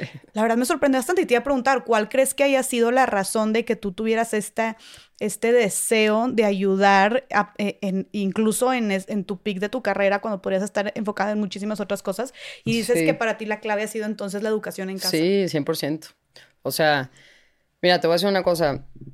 He pasado por muchas etapas muy canijas en mi carrera. Digo, ya no sé si ahorita platicamos una que otra, pero em, claro, o sea, el carácter que tengo, cómo soy, ¿no? Este, mis habilidades dentro del campo de golf, ¿no? Y, y también fuera del campo de golf, pues todo es este, lo que nos dieron este, mis papás, ¿no? Hoy que soy mamá, los valoro más que nunca, porque cuando estás chiquito andas ahí en el relajo y todo funciona y fluye y vas y, luego regaños y no regaños y no entiendes y pues tú sigues las reglas y ahí vas y, y cosas increíbles, ¿no? Este, hoy valoro mucho más lo que hicieron mis papás por mí. Eh, muy claro está que para nosotros en la familia eran reglas muy claras. Eh, primero, soñar en todo lo que tú quieras soñar. O sea, el golf era un deporte de niños, era un deporte para más grandes. Y yo dije, "Oigan, yo quiero ser golfista, perfecto, chaparrilla. O sea, nunca ni dudaron y me dijeron, no, métete a pintura, no, métete a bailar, no, chaparrilla, juega básquet. O sea, me dijeron, Golf, ah, pues qué padre, sí. Oye, mamá, pero entonces los fines de semana no puedo salir, tengo que jugar el torneo, tengo que ir a las cañadas tengo que ir a la... A la... Perfecto, chaparrillo. O sea, ellos, ¿no? Como, como en este tema de... Nunca te tú limitaron. puedes hacer lo que tú quieras. Eso se me hizo pues, algo increíble, ¿no? Un Claro. súper ejemplo como papás. Eh, después, sí, crecimos con muchas carencias, que al final del día es lo que hace tu carácter y, son, pues así ap- aprendes a agarrar, este, este, a entender herramientas de la vida que te van a ayudar para siempre. Siempre fueron muy reales, siempre fueron muy congruentes. En mi casa nunca, para nada, fue importante lo material. Así crecimos. Hoy para mí en día eh, no, no, para nada me preocupa lo material. O sea, no es... Y son las cositas que luego yo con la educación con mis hijos este, trato pues de, de sí transmitirlo, de sí decirles, de sí pues comentarles, este, regañarlos, no comprar cosas caras y como sea. Pero...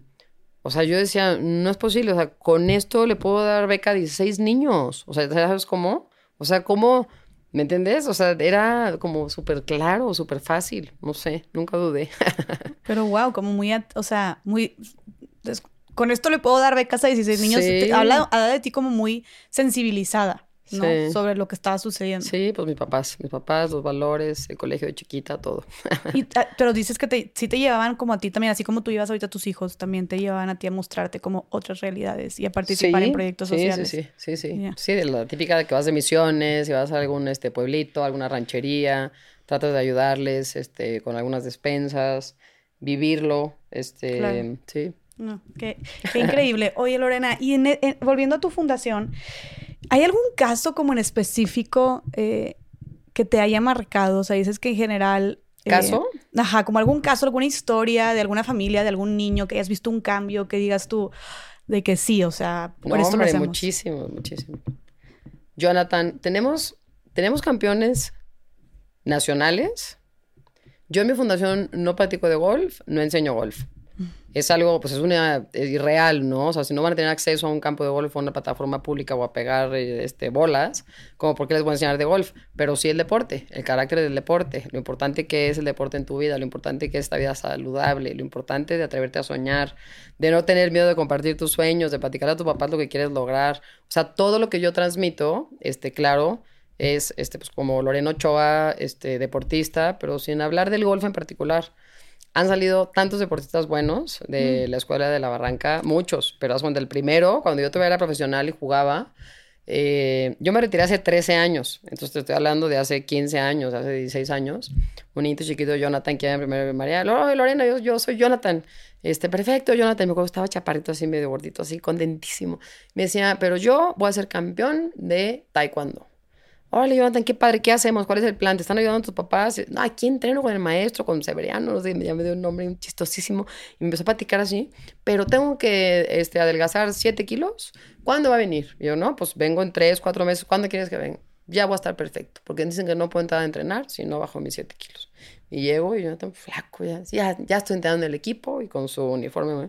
Y él fue campeón nacional este, o sea, digo, por partes, ¿no? Primero estatal, lo invitaron a entrenar en el CODE y luego campeón estatal y campeón este, en centroamericanos y participó en los panamericanos. Entonces, imagínate, ya hoy tenemos campeones en los panamericanos, o sea, hemos tenido medallas este, No manches. eh, en diferentes disciplinas, judo, taekwondo, eh, no, tenemos este, diferentes disciplinas, o sea, sí tenemos equipo de básquet, por supuesto, y de fútbol también, pero han salido niños increíbles de la barranca. Ahora, en el tema de la música, es que la música transforma, la música es algo tan bonito. Pues imagínate un grupo de 11 niños de la Barranca, de Guadalajara, ¿no? La oportunidad primero, pues de venir a México, de dar un concierto, y luego de subirte a un avión y de irte a Suiza. No. Imagínate estar en Suiza con el coro de la Barranca en diferentes este, teatros, hacer así como seis diferentes escenarios, echaron su recorrido. No, unas cosas increíbles. Qué fregón. Sí. Qué fregón. Y, y supongo que, porque yo también quisiera saber, me imagino que ha de ser como muy difícil también, o sea, se escucha todo muy bonito, pero ha- has de enfrentar también muchos obstáculos, ¿no? Al momento de estar Sí. involucrada en cualquier causa social, ¿no? Como cualquier Sí. fundación. Este, ¿qué es lo que a ti te inspira para seguir trabajando en esta causa? Bueno, hoy en día, por supuesto que es para mí súper claro que lo que estoy haciendo, el trabajo que estoy haciendo, lo que estoy pues dedicando, ¿no? Toda mi energía y todo mi amor, pues sí tiene un, un impacto importante, ¿no? O sea, eso es justo lo que, lo que o sea, yo veo, ¿no? Que suceden las cosas. Si doy una plática y me hacen comentarios buenos y bonitos y positivos y de ahí agarramos este contacto que también se quiere involucrar y quiere ayudar a la educación, pues te das cuenta cómo está funcionando lo que, está, lo que estás haciendo, ¿no? Eh, yo me siento feliz, feliz, segura que lo que estoy haciendo, pues voy en el camino correcto. Hoy es mi mayor motivación. La motivación es algo que yo creo que va cambiando constantemente en la vida de una persona. Este, a mí en las diferentes etapas de mi vida, pues mi motivación, claro que cambió Hoy mi mayor motivación es justo esto. O sea, crecer en todos los sentidos a Fundación Becar, mejorar en todos los programas, dedicarle un tiempo muy importante a este, todo este tema este socioemocional para que los niños estén saludables, que puedan estar mentalmente saludables y atenderlos.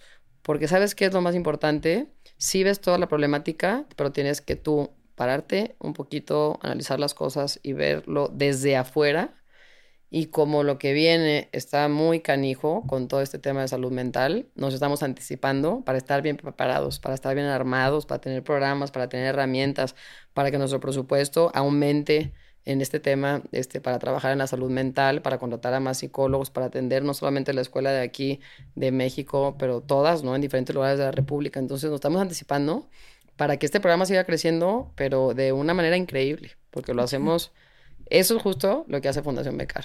Claro. Son los mejores en lo que hacen y yo me siento súper orgullosa de estar con ellos y de trabajar con ellos. Y entonces, nada más para que termine de quedar claro, es Fundación Lorena Ochoa trabaja en conjunto con Fundación Becar. Sí. Eh, pero Fundación, o sea, lo que... Es que Fundación Becar arrancó, arrancó en México y arrancó con su fundación y arrancó con algunas escuelas que ayudaba. Se formalizó muy bien, empezó a ayudar a más escuelas yo, este, Lorena Ochoa, Fundación Lorena Ochoa, con mi escuela de La Barranca en Guadalajara, muy preocupada por el tema de educación, me invitaron a participar. Me enamoré de lo que hace Fundación Becar, de su profesionalismo sobre todo. Em, y entonces yo solita, así como anillo al dedo, dije, yo quiero ser Fundación Becar. O sea, Lorena Ochoa y todos sus esfuerzos y todo su trabajo y todos sus torneos y todas sus exhibiciones y todos los viajes y todo lo que yo pueda recaudar de fondos es para Fundación Becar porque te digo que mi sueño pues, es poder ayudar a nivel nacional. Claro. Y Fundación Becar me lo está dando y pues ahora sí no tenemos límite y queremos seguir creciendo y cada año estar mejor parados y poder tener un mayor impacto en la sociedad. Qué increíble. Lorena, entonces ahorita dices que te dedicas 24/7 a tu fundación. sí. En todo lo que nos dice, porque sigues yendo, o sea, sigues estando como en, exhibiciones de golf, ¿no? Estás dando conferencias, todo esto o sea, tú como figura pública sigues estando súper activa. Sí. Entonces, todo lo que recaudas esto lo destinas finalmente a tu fundación. Sí. No, es súper admirable, es súper admirable, te digo, de verdad. Gracias. Qué chido. Sí, por ahí me regañan, este, sí tengo cositas este, personales, por supuesto, ¿no? Y también estoy trabajando, por ejemplo, en diseños de campo de golf, que eso es un tema este, que me apasiona mucho y eso es un tema también este, personal, yo también tengo que ingresar, yo también no este, tengo que vivir. Oye, eh, sí. Y tengo otras actividades este, importantes, ¿no? Que, que, me da mucha ilusión este, chambear. Soy muy, este, pues no paro. Sí, sí, sí, eres demasiado sí, Sí, sí, sí, sí, Entonces, pues padrísimo, he encontrado este equilibrio de pues, hacer este, temas para mí personales, siempre este, torneos internacionales hago por lo menos tres o cuatro exhibiciones al año importantes. Casi siempre estoy en Asia, una o dos veces, este, por supuesto en Europa, en España o en Portugal, y de los últimos dos años, en Estados Unidos también. Eh, y, y, luego el tema del diseño de campos de golf, que es un tema también que me apasiona, que, que, se ve que va muy bien. Ahí vamos ya finalmente este, rompiendo barreras, porque les cuesta mucho trabajo a los empresarios mexicanos decirle que sí a una mujer este, como, en, como en otros temas, ¿no? El tema, sí, en el golf, de paga, por ejemplo, este, es un tema al, o sea, la mujer número uno se le paga, digo, más o menos, ¿no? Al número 100 eh, en hombres. Ese es más o menos como el... ah, o sea, la mujer que gana más es, gana lo mismo que el, que el hombre que está en el número 100. Sí, sí, exacto. Madre Entonces sí es un tema que estamos a años luz. En el, en el tenis lo hicieron muy bien, lo han hecho muy bien. El tema de la igualdad de paga en cuanto a patrocinios, en cuanto a bolsas, ¿no? Cuando juegas un torneo, cuando ganas un torneo, los premios, ¿no? Al ganador, al segundo lugar, al tercer lugar. En las mujeres todavía es algo que está muy canijo la diferencia. ¿Por qué crees que hay esta disparidad de, de sueldos en el golf? Sí, es un tema complicado. Este. Entonces, o sea, en Estados Unidos, para empezar, eh, o sea, los hombres y las mujeres tienen giras separadas. En el tenis viajan juntos. Es la misma semana, es el mismo torneo. Entonces, el tiempo de la televisión, que siempre es como en prime time para los hombres, pues nosotros como negociamos aparte y es otra figura, este, hemos tenido pues, muchas desventajas en ese sentido, porque los hombres acaparan como esas horas importantes del golf a nivel nacional.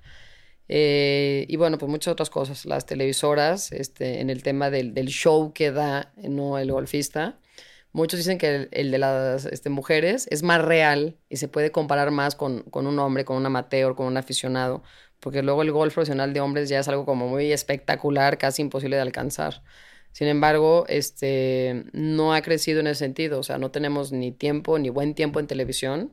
Mm. Por ejemplo, yo hoy quiero ver a Gaby López, que es nuestra mejor mexicana que está jugando la gira, y la tengo que ver a la una de la mañana en repeticiones en un canal ahí, este, gringo. Entonces, es una cosa bien difícil. Cuando yo jugué, algo de lo bonito que logré es traer la LPGA a México, mm. que nunca este, había sucedido eso, y traer a las mejores jugadoras del mundo a México y también eh, logramos que ESPN, bueno, para, para, empezar, este, Televisa, ellos fueron los que arrancaron comprar los derechos para transmitir el golf em, ¿no? en sus canales. En televisión abierta este, se podían ver mis torneos. Digo, todo fue un caminito que ha tardado muchos años, pero fue algo muy bonito porque podían ver los mexicanos, pues me podían ver jugar, me podían ver en un torneo, ¿no? Qué fregón. Más adelante se involucró ESPN y también Golf Channel, pero este, eso fue de los retos más bonitos, hacernos amigos de los medios de comunicación, que supieran hablar de golf, que supieran entender de golf, traer el mercado de los golfistas este, de la LPGA a México y con todas sus dificultades hacer el torneo, que fue un torneo que tuvo mucho éxito, fue uno en México y uno eh, en Morelia, más adelante hicimos otro en Guadalajara pero por más de 10 años tuvimos este, las mejores golfistas del mundo en nuestro país. Entonces, increíble, eso, eso fue padrísimo. Hoy hay buenas tenistas, está el torneo de tenis en Guadalajara, pero, pero sí en golf todavía vamos este, muy atrás, es una cosa muy triste. Este es un tema complicado, lo hablamos mucho y, y yo siempre trabajando desde mi lado, ¿no? En qué puedo mejorar, en qué puedo aportar pero sí este, son injusticias todavía muy canijas. No, y ahorita que, ahorita que mencionaste, porque todo empezó porque dijiste que hay empresarios que les cuesta todavía como creer en, el trabajo de una mujer. O sea, tú te has topado con pared ahorita que estás dedicándote también mucho a diseñar campos de golf, digo, después de toda tu experiencia y todas tus credenciales, o sea, te sigues topando con hombres empresarios que como dudan de tu capacidad para diseñar un campo de golf. Sí. Mira, hoy te puedo decir eh, me da muchísima emoción, este, porque esto sucedió hace un par de días. Eh, acabamos de firmar junto con Rafael Alarcón, que él fue mi maestro, este, nuestro primer diseño de campos de golf juntos en Mazatlán. Lo vamos a empezar a hacer. Pero fíjate, hoy tengo, este, mi carrera duró 10 años, tengo 13 años, estamos hablando de que 23 años, 22 años este, tengo en el mundo del golf. Y me ha tocado, o sea, yo estuve como número uno del mundo cuatro temporadas en la LPGA y me ha tocado estar sentada en lugares increíbles, también este que tenemos unos lugares aquí en nuestro país, ¿no? En tema de playas, este con escenarios así increíbles. Entonces, hoy queremos hacer un campo de golf, qué increíble, este, con este escenario, un par de hoteles, va a ser un desarrollo, queremos este, traer al turismo, este, todo perfecto, y entonces, perfecto, yo puedo hacer el campo de golf. Qué increíble sería, qué orgullo que este campo llevara el nombre de Lorena Ochoa, mexicana, no jugadora local, la primera mexicana en la historia, ganado un torneo de la LPGA, la primera mexicana en la historia de ser número uno del mundo. O sea, como con estas ganas y este orgullo, porque de la misma manera hay campos de golf en todo el mundo que tienen nombres de golfistas profesionales famosos. Y entonces yo decía, bueno, este, en cuanto a poder hacer un desarrollo, un diseño de campos de golf, claro que lo puedo hacer porque el mismo arquitecto que está ayudando en las oficinas de Miami a este otro diseñador, ese que me va a ayudar a mí. Y la misma persona que mueve la tierra y que trabaja con sus tractores y este ingeniero que es el mejor de México que ayudó a esta persona, me va a ayudar a mí. O sea, tenemos el equipo perfecto.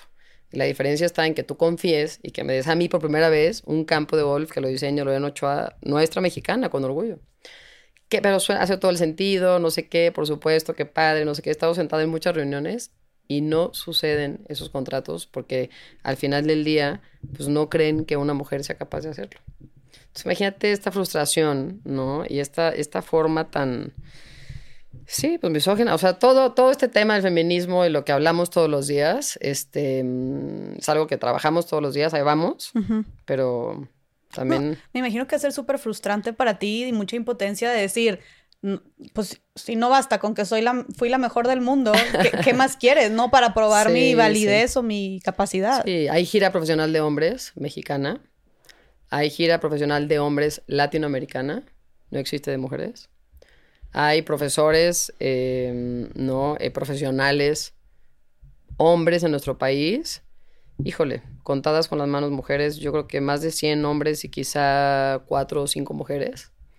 Em, son cifras este, muy impresionantes, pero, pero bueno, pues ahí vamos. ¿Y por qué crees que sea todo esto? O sea, ¿crees que es, no hay tanta, no hay, no hay estas ligas porque no hay mujeres que quieran jugar golf?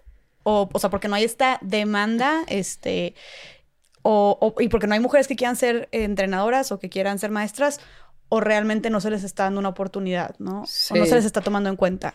¿Qué crees que Pues es una combinación. Este, el principal problema, esto va a seguir así eh, hasta que no tengamos campos de golf públicos. Entonces el golf sigue siendo un deporte pues, que a los ojos de los demás se ve un deporte elitista, un deporte pues, que tienes que tener cierto ingreso económico porque ser socio de un club es muy caro, no tener la oportunidad de jugar en el club, después ser como mujer y jugar y destacar y animarte a competir. En fin, las posibilidades pues son chiquitas, ¿no? Eh, entonces, por un lado eso, yo que primero tenemos que ser eh, el gobierno, o sea, que esto tiene que venir del gobierno, que puedan donar cada uno de sus estados, este, pues un área importante verde, pública, para que podamos hacer un diseño de seis hoyos de golf, de nueve hoyos de golf, así chiquitos, de una manera informal, que sea como un parque, que sea como un lugar recreativo, que salgas a caminar, a pasear el perro, este, a estar en un lugar verde lleno de árboles, que puedas intentar un poquito el golf, que lo vean como un espacio verde, este, para la ciudad, ¿no? Meterle algunos hoyitos de golf, pero eso es una responsabilidad del gobierno, porque tiene que ser, tiene que ser algo público. Claro. Sí, así, así, como vemos, no sé, tal vez canchas de básquet o canchas de fútbol. Exacto. Que como hay el espacio, pues la gente sale claro. También como en Estados Unidos, pues hay tantos campos de golf municipales, este, súper accesibles, pagas 6 dólares y juegas, y 8 dólares y juegas. Entonces, primero tiene que ser accesible, tiene que ser público, para que entonces ya podamos hablar, este, pues de una cantidad importante de mujeres jugando. Sí, claro, inclusive en general, porque pues como dijiste tú, nunca lo había, nunca me había, nunca lo había pensado de esta manera. claro, tú piensas, pues yo al menos pienso en golf en Monterrey, de mi ciudad, y, y pienso que están o sea, pienso en ciertos campos de golf que están en clubs súper, súper caros, ¿no? Este, zonas residenciales también que la gente sabe que pues es una lana vivir ahí. O sea, si hoy buscas oportunidad eh, y tienes como esta inquietud, sí hay, por ejemplo, aquí este, en Santa Fe, ¿no? Este, en Interlomas, un par de prácticas públicas este, que es lo mismo que ir al cine, llegas, pagas 400 pesos, te dan, este, te prestan un par de bastones, este, tus pelotas y, y, puedes pedir una clase y te diviertes y entiendes. Eh, pero tenemos que crear más de estos ambientes este, que sean accesibles para que la gente le empiece a perder el miedo. Y lo bonito del golf, y esto es algo que lo tienen que entender, sobre todo por las figuras públicas y que, y que sea parte como esta responsabilidad, ¿no?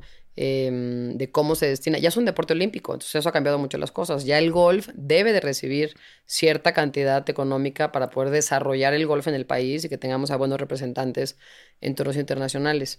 Pero, eh, pues ahí vamos, digo. Claro, es un tema canijo. Sí, la verdad sí. Y, y, digo, a pesar de que tú, pues, llevas 13 años que te retiraste, ¿verdad? Llevo 13 años que me retiraste. Este, ¿crees que haya cambiado un poco el panorama del golf o sea, de cuando tú estabas a cómo estás ahorita en cuanto a la participación femenina? O sea, en México, por supuesto, nosotros tenemos una asociación que se llama Juntas, este, con X, es una asociación mm. increíble que ayudamos a las mejores profesionales mexicanas este, que están dando su paso del golf colegial al golf profesional. Este, porque esa es la etapa más difícil. Yo ahí, este, digo, lloras todas las noches porque pues no ingresas nada, nadie te conoce, no tienes una tarjeta de crédito, no puedes viajar, llegas a un turno y tienes que pagar todo. Mm. Este, ese tema es, entonces lo que hicimos en este, este proyecto de juntas es como formar esta familia, este grupo de apoyo con diferentes profesionales en, en todas las este, diferentes disciplinas eh, tenemos a 12 profesionales mexicanas. Tres de ellas lo están haciendo muy bien este año, inclusive dos de ellas parece que van a dar el brinco a la LPGA. Y desde el 2023 arrancamos un nuevo programa eh, en donde estamos apoyando a las eh, niñas de los 15 años, de 15 a 18 años, esta etapa, que tiene alrededor de 10, 12 niñas, y luego de los 18 como a los 20, 23 que están en la universidad en Estados Unidos. ¿Qué es lo que estamos haciendo? Pues asegurándonos de que ellas se sientan como parte de esta familia, que sientan que tienen apoyo, que las estamos encaminando, las ayudamos a tomar decisiones, pues a no cometer tantos errores, las ayudamos también económicamente con algunas clases, equipo, este, viajes, tonos internacionales. Está increíble, increíble, increíble. Suena son padrísimo. padrísimo. Y hemos tenido buenos patrocinadores, este, damos más o menos alrededor de 4 millones de pesos este, anuales que va para estas niñas en todos los sentidos. Pagamos al psicólogo, pagamos a su coach, conseguimos equipo, hacemos su calendario para estar de acuerdo, hacemos concentraciones. Ha estado increíble. Qué fregón, Sí. qué fregón. Tú que estás ahorita, estás cañona, o sea, cada vez me sacas más causas que en las que estás involucrada. No, ya no me preguntes, ya me Ahora van a regañar. aparte esto. Pero tú que estás justo apoyando directamente a, a mujeres este, golfistas, ¿qué, ¿qué crees que haga falta en México para seguir fomentando la participación femenina en el golf? Pues tiene que ser eh, una prioridad, eh, lo que te decía de- en el tema del gobierno, no de la CONADE. También la Federación Mexicana de Golf eh, está muy concentrada en los hombres, ¿no? Este, te decía que hay gira profesional de hombres, o sea, sí hay hombres que pueden este, estar en prepa o estar en la universidad o salir, convertirse en profesionales y jugar golf y vivir de eso y ganar de eso. Y no hay gira profesional de mujeres. ¿no? Entonces, es una lucha que la hacemos nosotros todo el tiempo. Ahora, hoy en día, si me dices, oye, Lorena, pero ¿para qué hace- a- abrimos una gira profesional de mujeres? Este, yo sí te diría, a lo mejor no estoy de acuerdo, no es el momento, pero sí que sea pues, de manera no igualitaria las oportunidades y sobre todo el apoyo que se va a dar económicamente. Y como no hay más que 12 profesionales mexicanas, este, a lo mejor habrá 18 prof- profesionales mexicanas en México, pero sí podemos destinar esa parte, ese dinero, ¿no? A hacer un programa de alto rendimiento para poder tener a buenas mexicanas desde una edad chiquita, ¿no? Para asegurarnos que se desarrollen bien, para entonces tener buenos representantes internacionales. Claro. Este, Claro. sí, sigue siendo un tema, Sí. este, que no se reparte de, de la misma manera el dinero para los hombres y las mujeres. Sí, como en casi todos los deportes, Sí, ¿no? sí, sí, en. México y el mundo. Y creo que, no sé, ¿qué opinas tú? Esta parte de, de ver también modelos a seguir, de el, el también fomentar esta participación femenina, impulsar todavía más a estas mujeres eh, golfistas profesionales, pues también creo que abre la puerta a que, niña, a que más niñas, o sea, por ejemplo, oye, que tengan, como dices tú, más espacios en la televisión donde niñas las puedan, las puedan Sí. ver, ¿no? Eh, y, y- e impulsar sus carreras para que más niñas es- vean cómo se sientan identificadas, Sí. este tema de la representación, ¿no? Que es importantísimo. Y que tal vez digan, ah, mira, eso también es una opción para mí. O sea, yo no me imagino, por ejemplo, el, el- tú, siento que fuiste también eh, clave y un role model y modelo de inspiración también para muchísimas mujeres que tal vez nunca habían considerado ni siquiera el golf como una oportunidad para Sí, ellas. eso estuvo bonito. Porque no, o sea, porque no, no se veían representadas, veían que, que era un deporte, pareciera que era un deporte de Sí. puros hombres. Entonces también que llegues tú, y no solamente que, que llegues tú y tengas éxito, Sí. sino ser la mejor del mundo y dices, ah, oye, pues tal vez yo también podría, ¿no? Entonces, ¿qué opinas tú de, de también la importancia de la participación y Sí, de la, claro. la- la representación? No es una muy buena pregunta, este, como a lo mejor, yo arranqué jugando de chiquitita, cinco años, ¿no? Jugué torneos a los seis, siete y ocho, ya empecé con, con torneos. Eh, siempre era, pues, éramos dos, un niña, Shanti, mi amiga y yo, y jugábamos con 12 o 15 este, hombres. Ellos son más grandes que nosotros. Eh, hoy en día, en Guadalajara, en mi club, este, que éramos en total a lo mejor 16 niños, hoy hay más de 120 niños y niñas jugando. Entonces se ha creado, este, sí, por supuesto, estas ganas de jugar golf, este crecimiento, esta intención de ya soñar, de convertirte en profesional, de poder jugar torneos internacionales. Vamos muy bien. Cuando yo me fui a Estados Unidos, eh, éramos a lo mejor poquititas de mujeres, como 6, 7 mujeres, como 12, 15 hombres. Hoy hay más de 100 mexicanos en las mejores universidades de Estados Unidos becados jugando golf, como atletas este, internacionales, que esos son los que sueñan en convertirse en profesionales. Ok. ¿no? El el mismo proyecto de juntas, que ya son 12 profesionales mexicanas. Entonces, de que ha crecido, ha crecido, ha sido increíble esa parte de este crecimiento, ver el gran problema que tienen los clubes de que ya no saben dónde meter a tantos niños que salen por todos lados y las mamás están entusiasmadas. Ha sido lo más bonito de mi carrera, pues ver este crecimiento y esta emoción del golf. Claro. Este, pero eso no significa pues que estemos en el tema de eh, las mismas oportunidades, hombres y mujeres, ¿no?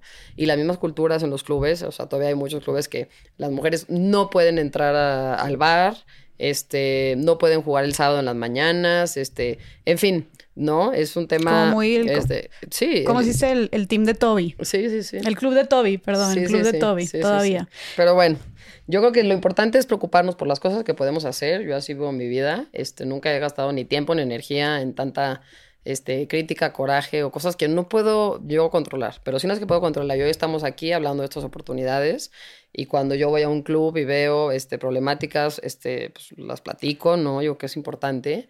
Y siempre pues viendo cómo podemos siempre darnos a las mujeres estas mismas oportunidades, ¿no? Este valor. Pero sí, o sea, si llegaste a experimentar tú, ahorita estamos hablando de la actualidad, pero a lo largo de tu carrera, si llegaste a experimentar tú eh, cierta desigualdad por el hecho de ser mujer o machismo en el deporte del golf cuando eras profesional?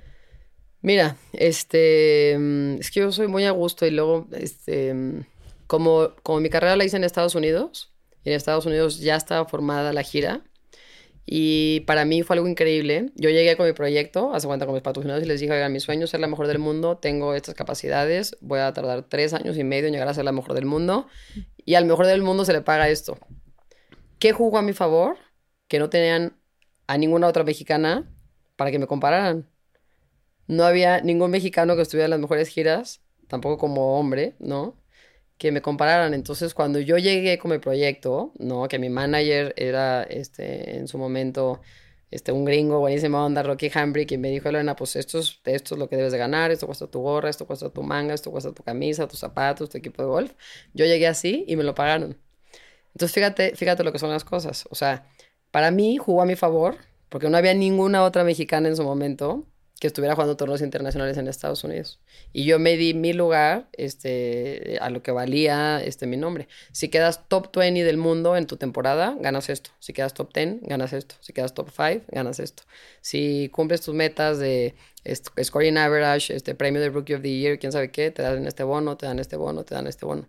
Y yo hice todas esas este, cuentas, ¿no? Comparándome con una jugadora, la mejor del mundo ¿no? La top 10 del mundo, una sueca, la top 20, este, una gringa. Dije, mira, esto es lo que se paga, esto es lo que sale en televisión. Y así conseguí mis contratos y así me pagaron mis contratos. Okay. Entonces, para mí fue algo increíble. Fue así una circunstancia de la vida, así un timing perfecto. Y que además, pues logré mis metas, ¿no? De ser la número uno del mundo. Entonces fue algo padrísimo. Entonces yo no tengo más que puro agradecimiento, ¿me entiendes? Pero pues yo me busqué este lugar, este caminito y, y me ayudó en ese sentido, pues que no había nadie con quien compararme. Y fuiste, y creo que también fuiste como muy estratégica y también pues como muy, como dijiste tú, como tal vez de un carácter fuerte, segura de lo que era, de lo que merecías. Sí, he, sido muy profesional. Exigente. Este, he sido muy profesional, he sido muy coherente. Este, nunca me he involucrado con marcas que no, este, creo en ellas, ¿no? O por la razón equivocada. Em, siempre llevé mi carrera y, las decisiones en mi carrera este, justo pensando en mí como niña, como mujer, en mi felicidad, hoy como mamá. Em, nunca me sentí incómoda con ninguna actividad. Em, inclusive cuando me convertí en profesional, pues todo el mundo era, oye, a ver, ok, te firmamos en Estados Unidos, este, IMG, que es pues la agencia más grande que trae a todos los meros meros deportistas, Nike de pies a cabeza, te vas a vivir en un departamento de Estados Unidos, tienes a tu mejor coach. Yo dije, no, yo quiero vivir en Guadalajara, mi maestro es Rafa, este, mis semanas de descanso quiero estar aquí con mi familia, yo no quiero que me patrocinen ni que este sea mi maestro. Y entonces yo voy a jugar bien, voy a abrirme como estas oportunidades de ver cómo es la vida en el tour y voy a escoger con resultados mis patrocinadores. Entonces fue como, como una, una, manera como para mí, fui muy este, firme en eso y gracias a eso pues yo tuve las riendas de mi carrera, ¿no? No me manejaron como quisieron este, mm, y siempre he sido como muy congruente en ese sentido, ¿no? Escoger las cosas por gusto, ¿no? Ok. No, que, no, me da mucho gusto que lo hayas hecho así, que lo hayas hecho así. Yo creo que también es parte de, no sé, tal vez de tu carácter, personalidad, de... Sí. De saber lo que vales y, y, y también de saber cómo jugar tus cartas, ¿no? Sí, sí. Este, ¿qué, le, qué, qué consejo le darías, Lorena? Porque ahorita habiendo tocado el tema de, pues que aunque se ha hecho un avance, todavía el piso no está parejo para las mujeres eh, eh, que, que quieren jugar golf en Ajá. México y as- así como, la verdad, para la mayoría de los deportes, ¿no? Entonces, para todas las mujeres eh, deportistas que nos están escuchando, Sí. que quieren ser profesionales y que de, re- de repente, y hemos tenido aquí otras deportistas que han dicho lo mismo en otros deportes, ¿no? Sí. que sienten que este piso no está parejo, que sienten esta desigualdad, esta falta de oportunidades en México por Sí. Temas de pues, desigualdad de género, machismo, etcétera. Eh, ¿qué, qué consejo les darías para seguir adelante y seguir luchando Sí. este, por sus sueños de ser una deportista profesional? Sí, bueno, yo creo que en primer lugar, este, cuando tú lo quieres, cuando es tu pasión, cuando es tu mayor este, ambición, cuando es tu sueño, cuando lo duermes, ¿no? Lo vives, este, cuando trabajas todos los días pues, por, por- por un- una sola meta, no hay nada que te detenga. Eh, muchas veces es injusto decirlo así porque dices, bueno, sí, pero pues yo no tengo esa oportunidad, o sea, yo me tengo que levantar muy temprano, echarme dos horas en transporte, llego allá y no, mi alimentación no es la correcta, me dan tres mil pesos para el mes, entiendo, entiendo, y yo creo que poco a poco las cosas están cambiando, poco a poco, o sea, la, la, la plática va más en el sentido de que, a ver, ¿cuánto es lo que reciben? ¿Qué es lo que tú puedes hacer con ese dinero que recibes? ¿Y cómo te vas a buscar las oportunidades para lograr nuevos patrocinadores, nuevas este, conexiones, nuevas oportunidades?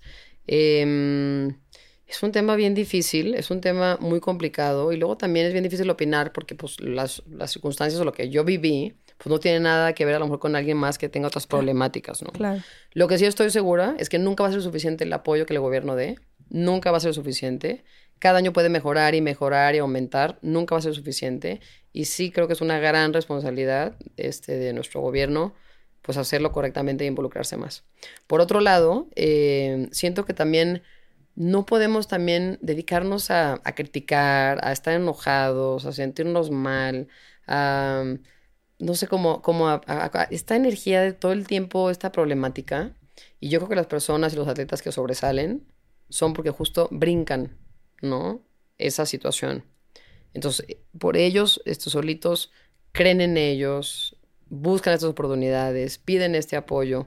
Em, algo muy bonito que está sucediendo es que la iniciativa privada, y ya lo hemos visto, hoy en este momento la iniciativa privada tiene diferentes este, pues, grupos o atletas o federaciones o mm, eh, disciplinas que están apoyando, ¿no? Este, muchos de ellos no les gusta mencionar su nombre, pero la iniciativa privada ya está mucho más atenta de este tema porque quiere ver cómo apoya a los posibles campeones olímpicos, ¿no? Para las próximas Olimpiadas y sobre todo estos atletas que, que tienen esta capacidad, esta capacidad real, ¿no? De recibir este eh, el apoyo para que lo haga profesionalmente y para que tenga una oportunidad real de una medalla olímpica. Este, ya lo están haciendo. Este, yo he participado en varios de esos, este, digo, comités y este consejo y, y forma de ayudar. y Me siento feliz de poder participar. Y luego, por otro lado, es un, un tema mental. En Guadalajara han salido buenos deportistas, en Jalisco, y entre que risa y risa, pero ya sabes, con el Chicharito, y, y luego no, y con Checo, y con el Canelo, y, y, este, mi, mi tema del golf, este, Carlos Ortiz. Y entonces yo siempre les digo, bueno, es que nosotros ya no la creímos, o sea, ya no la creímos que sí se puede. Ya no la creímos que los mexicanos sí podemos ser los mejores en nuestra disciplina. Ya no la creímos que somos diferentes, que está bien lo que estamos pensando, que nadie nos va a tumbar nuestros sueños, que nadie nos va a quitar de esta idea que tenemos de trabajar, trabajar, mejorar, perfeccionar, dominar, ser el mejor en tu disciplina. Y el ejemplo vale muchísimo. Entonces está sucediendo en Jalisco y eso es lo que tiene que permear a toda la República. Claro. Como esta energía de este ambiente de, de sí creérnosla, somos unos campeones. O sea, ¿tú qué, qué, qué, qué tan importante, digo, me queda claro, pero qué tan importante crees que sea creértela y, y también cómo creértela, Lorena? Es lo más importante. Eso es lo más importante. Fíjate, yo hace este, algunos años hice un anuncio de televisión increíble, este, que tenía que ver con una línea, línea aérea, ¿no? Este, y, eh, y el equipo, la, la Federación este, Mexicana de Fútbol, y yo. Y ya estaba en el campo de golf, haciendo un tiro de golf, ¿no? Increíble el escenario. Y me acuerdo que le pegaba así muy bonito y la pelota volaba así, justo caía en el hoyo, así padrísima la toma. Y yo levantaba así la mirada y decía, soñé que México ganaba el mundial. Y de ahí nos íbamos a un avión y estábamos, este, ¿no? En, en, en los primeros asientos y con los, con los futbolistas. Y ellos estaban así con los ojos cerrados y entonces ya como que se despertaban, oye, oye, soñé que México ganaba el mundial. Y entonces empiezan unos y unos deportistas, futbolistas, tres de ellos, que lloraban, que se la creían, que se les ponía la piel chinita, que decían, no, es que México ganaba el mundial. Y no era una actuación, ellos lo creían. Y los demás eran, sí, no manches, no, claro que no, qué mensada, qué tal lo que tenemos que decir, no manches. O sea, burlándose de la escena que estábamos grabando. Pero los tres mexicanos futbolistas son los que han tenido pues, los mejores resultados, que juegan en Europa, que juegan en Europa, que tienen récords, que están con los mejores clubes internacionales, porque ellos sí se la creen. Todo tiene que ver con esta mentalidad y esto que tú como que contagias a tu alrededor. Por supuesto, 100% segura. ¿Y cómo le, cómo le hiciste tú para empezarte a creer? Como para, o sea, ¿en qué momento dijiste, sí, sí puedo ser profesional, sí puedo, tal vez sí puedo ir a competir y ser campeona? O sea, ¿en qué momento se abrió la puerta en tu cabeza de soñar en grande? Sí, eh, yo creo que a la edad de 13, 14 años, cuando perdí mi primer campeonato nacional, que fue un tono que me dolió mucho, que lo sufrí mucho, que me sentí muy responsable, mucha frustración, como mucho dolor, como esta coraje de que qué bruta lo pude haber ganado, no di todo, este, aparte sentí que defraudé pues, a Rafa, mi entrenador, a mi familia.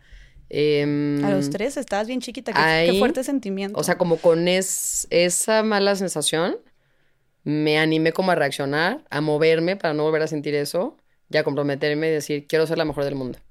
Le dije, Rafa, quiero ser la mejor del mundo, ayúdame por favor. O sea, ya no quiero, para empezar, te pido una disculpa por todo esto que pasó, tenía razón, estaba distraída, jugando básquet, haciendo otras cosas, pero quiero ser la mejor del mundo, ayúdame. Y él me dijo, oye, sí, pero comparte lo que estás diciendo con tus papás, con tus hermanos. Y yo, ay, no, pues, que tienen que ver mis papás, no mis hermanos. Me dijo, compártelo con ellos porque tienen que formar parte del equipo y tienen que saber qué es lo que quieres lograr.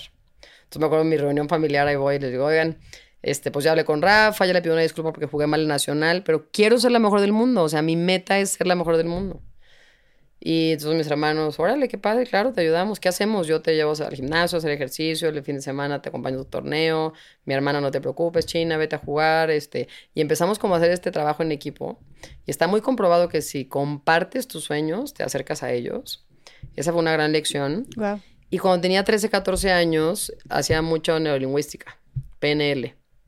Y, este psicólogo, Alfredo, él me hizo creérmela que lo que yo estaba pensando era correcto, que estaba bien. Y yo creo que todos en la vida tenemos como este ratito así como de, este, no sé si, si te iluminas o algo pasa, que te queda como muy claro que, que estás pensando, ¿no? Lo que quieres hacer, lo que quieres lograr, y lo que lo platicas y te lo tú internamente y lo traes, pero muchas veces te cuesta trabajo decirlo. Y a mí lo que me pasó es que él, Alfredo, me hizo este, reconocer que lo que estaba sintiendo era correcto. O sea, que pensar con mis habilidades que puedo ser la mejor del mundo que era correcto. O sea, como que me hizo creérmela a esa edad. Y eso para mí un es muy importante porque me dio esa seguridad y de la misma manera yo practiqué con Rafa y con mi familia. Y entonces ya todo tomó un sentido diferente y empezamos a trabajar en equipo y mucho más este, exigentes en todo. Claro, claro, pero qué importancia eso. Rescato mucho lo que dices porque luego la gente pareciera que no quiere compartir sus sueños, ¿no? Porque, ay, no vaya a ser, o no sé, una idea que me la vayan a robar, o no vaya a ser que alguien más me quiera copiar, o no vaya a ser eh, que pues fracase y qué pena que ya le dije a la gente que quería hacer esto y qué vergüenza. Pero entonces Tú, según tú también dices que compartirlo te acerca más. Por supuesto, eso está comprobado. Cuando llegas tú a un torneo, primero lo tienes que haber vivido mil veces en tus sueños. O sea, yo cerraba los ojos, metía un pot de chiquita en mi club y cuando la metía celebraba como si hubiera ganado el mundial, como si hubiera ganado el US Open, como si hubiera ganado. Y, y es como tener como este. Acuérdate que la imaginación, la visualización, lo que tú haces con estas repeticiones mentales, tiene el mismo peso y el mismo valor que si lo haces físicamente o si, o si te sucede esa situación realmente, ¿no? Si lo estás viviendo, tienen el mismo peso. pues tú puedes ganar el US Open pues, un millón de veces en tus sueños, lo vives, cómo caminas, cómo llegas, cómo te enalteces, cómo te sientes feliz, pegas un tiro perfecto, caminas, levantas el trofeo, agradeces, lo abrazas, lloras, pues, pues es como vivir un sueño, ¿no? Y, y acuérdate cómo se platica mucho y los deportistas sucede mucho como eh, el día que estás ahí parado y ganas ese trofeo, y tú dices, pues yo ya lo había vivido mil veces en, en mis sueños, en mi imaginación. Y así tenemos que entrenar la mente. tiene el mismo peso cuando lo hacemos mentalmente a cuando lo hacemos físicamente. ¿Qué era lo que te iba a preguntar también? A ver, o sea, sabemos que los deportes hablamos mucho como de esta, pues entrenas mucho físicamente, ¿no? Para ser más ágil, para ser más rápido, para ser más fuerte, para tener más condición. ¿De qué manera, más bien, qué tan importante es, que ya lo dijiste, pero quisiera profundizar más en la, el entrenar mentalmente para el deporte y para cualquier disciplina, para ser una persona exitosa. lo más importante. y, cómo entrenabas tú tu mente para llegar a ser la mejor del mundo? No, lo más importante, y aparte esto es algo que se tiene que hacer desde una edad chiquita. O sea, yo puedo ver a muy buenas golfistas, a muy buenos este, golfistas hombres, a lo mejor a la edad de 18, 20, 22, 25. Bueno, perfecto. A ver, me gusta mucho tu swing, me gusta mucho cómo estás entrenando, pero les digo, oigan, pero ¿qué, ¿qué, trabajo mental traes? O sea, ¿con quién estás trabajando? ¿Con quién ves la visualización? ¿Cómo está tu rutina? Me dicen, no, es que yo nunca he visto a ningún psicólogo, pues no, a mí no me gusta.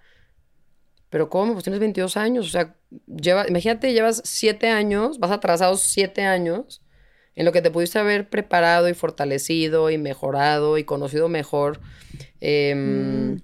Entonces, ese tema de cuando es un atleta de alto rendimiento, es forzoso. O sea, es igual de importante el tema físico, rehabilitación, cómo te sientas, el tema técnico de cómo es tu técnica en el swing, ¿no? El tema emocional, que lo ves con el psicólogo, prácticas mentales, tu rutina, tu perfección, tu visualización, lo tienes que hacer. Entonces imagínate a alguien que lo empezó a trabajar a los 12 años, 13 años, 14 años, alguien que empezó a los 22. Claro. Pues imagínate todos los años que ha dejado de crecer en ese sentido. Es como si hubieras empezado a entrenar. De conocerse, sí. Entonces no le dan la importancia eh, suficiente. Tiene que ser algo que se atienda chiquitito. Es como hoy en día la terapia, este, qué maravilla que los niños pueden ir a terapia, este, que nosotros vayamos a terapia, que nos podamos desahogar, que podamos conocernos mejor, que podamos llenarnos de herramientas. De eso se trata la vida. Este, para ser un deportista de alto rendimiento es lo más importante. Ahora, como estés tú emocionalmente, es como se van a reflejar tus resultados profesionalmente. A ti seguramente te pasa cuando estás amolada, cuando andas en un bajón, cuando estás desmotivada, cuando estás enferma, cuando estás distraída, que no te sientes como en tu tope, este, pues no te va bien, o sea, no platicas a gusto, no tienes buenos resultados, no la libras, o la libras pero de milagro, ¿no? O no con los mejores, sí, no, con los mejores sí. Se refleja siempre tu parte personal, emocional, en la parte profesional, en los resultados. Claro. ¿Qué es lo que tienes que hacer? Pues trabajar y tener un buen equilibrio. Claro. En el golf, o sea, por supuesto que yo me dado cuenta inmediatamente cuando sentí esta tranquilidad, pues mis resultados no eran buenos, ¿no? Mm. ¿Qué es lo que tienes que hacer? Conocerte tan bien que te, que te puedas anticipar. Tú ya sabes perfecto cuando estás regular y cuando ahí viene la tragedia. O sea, ya sabes que la semana que viene te vas a enfermar porque ya estás súper desgastada, emocionalmente saturada, porque estás agotada. ¿Qué es lo que tienes que hacer? Pues esta semana llevártela con calma. Este, dormirte temprano, comer rico, chiquearte, no trabajar tanto, sentir de esas emociones, de sentirte regus, medio triste, desanimado, pero sentir que no dura, no dura para siempre. Lo malo no dura para siempre. Ahí viene y luego se mejoran las cosas y vuelves a agarrar vuelo. Pero si tú te anticipas, pues no te revuelca la ola como lo hubiera hecho si te agarras desprevenida. Claro. ¿Qué es lo que tienes que hacer como profesional en todos los sentidos? Conocerte muy bien para anticiparte, para trabajar en tus herramientas y para que el resultado la libres normalón y luego otra vez vuelves a repuntar. Así son muchos altibajos en la vida. Tú en todos los, los, torneos o competencias que tenías, tú siempre llegabas, siempre te sentías como segura, empoderada, este, preparada o de repente te sentías también como... Pues sí, de que con, oye, tal vez síndrome del impostor, dudando de tus capacidades o simplemente tristona. O sea, ¿cómo lidiabas, cómo te sentías y cómo lidiabas con esa, esa, esa montaña rusa de emociones? Sí, es muy buena pregunta. En primer lugar, este, aprendí a... O sea, aprendí a entender cuál era la fórmula perfecta para mí. O sea, al principio viajaba, descansaba cuatro o cinco semanas al año, viajaba todo el año, jugaba 33 torneos, más exhibiciones, más patrocinadores, más la fundación. Más... El primer año llegué a mi casa y dije, ya no quiero jugar, me rajo, ya no quiero volver a jugar golf, me agarró un palo en mi vida, o sea, qué vida de la LPGA, qué horror. Y mi mamá me decía, sí, bueno, chaparrilla, descansa, estás agotada, físicamente sí, pero más emocionalmente, tranquila. Este, y a los dos días me vestí de golf y me fui a jugar, ¿no? Pues igual era mi mayor pasión. Em, en el tema de la confianza es un poco igual. Primero tú llegas y dices, oye, perfecto, me siento bien, no sé qué. Primero hay que respetar mucho a las demás profesionales. Llegas como con cautela a ver cómo juegan, cómo entrenan, cómo viajan, cómo participan, cómo se comunican en el campo, cómo trabajan con su caddy. Como que respetas y aprendes un poquito de todo. Después encuentras tu fórmula perfecta para ti, eh, a tu equipo de trabajo, que también es muy importante, y empiezas a jugar los torneos. Yo cuando empecé a jugar, empecé a jugar muy bien, pero luego faltando poquitos hoyos la regaba, cometí un error este, hacía una burrada y yo me, me, ganaba, me ganaba como la frustración y esta desesperación de que no estoy segura si lo voy a lograr, no estoy segura si lo puedo hacer, no estoy segura si ya le caché, según yo ya no iba a cometer este error y volví a cometer el error.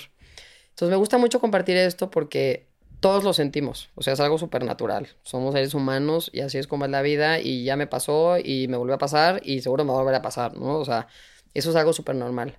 Me gusta compartirlo porque soy yo este, una niña normal de la esquina y, y así soy y así llegué a ser la mejor del mundo. Con dudas, con miedos, con este, pues andar titubeando, cuestionándome, estoy en lo correcto, lo estoy haciendo bien, qué coraje, no aprendí el mismo error. ¿Cuál es la diferencia? Pues que yo lo seguí intentando. Yo no me rajé y yo lo intentaba y lo intentaba y lo intentaba y lo intentaba. ¿Qué hacía? Siempre muy consciente aprendía cositas. Mientras aprendas de una mala situación, de un mal torneo, de una tragedia, mientras aprendas algo, no es algo malo. Suma tu experiencia, suma y te fortaleces en muchas cosas. Si eres capaz de agarrar lo bueno, lo bueno, lo bueno, y lo que hiciste malo, agarrarlo y dejarlo pasar, y lo bueno y lo bueno y lo bueno, y seguir este, formándote y seguir fortaleciendo en todo lo que hagas en la vida, vas a encontrar esta fórmula perfecta para ti. Y de un de repente las cosas empezaron a hacer así clic, como que el rompecabezas empezó así perfecto en bonar y entonces me sentía seguro en un torneo y dije, no manches, me siento perfecto, y ahí voy en el 16, en el 17 y mi rutina, pum, gané, primer torneo de Lorena, no sé qué, la mexicana. Y dije, no manches, ya le agarré la onda, tardé un ratito en ganar mi segundo, que dicen que el segundo es mucho más difícil. Mm. Este, y hasta que me sentí cómoda. La diferencia en mi carrera era que yo era muy consistente. O sea, había jugadoras que jugaban muy bien una semana, luego bien la segunda semana y luego no pasaban el corte y luego quedaban en el lugar 70.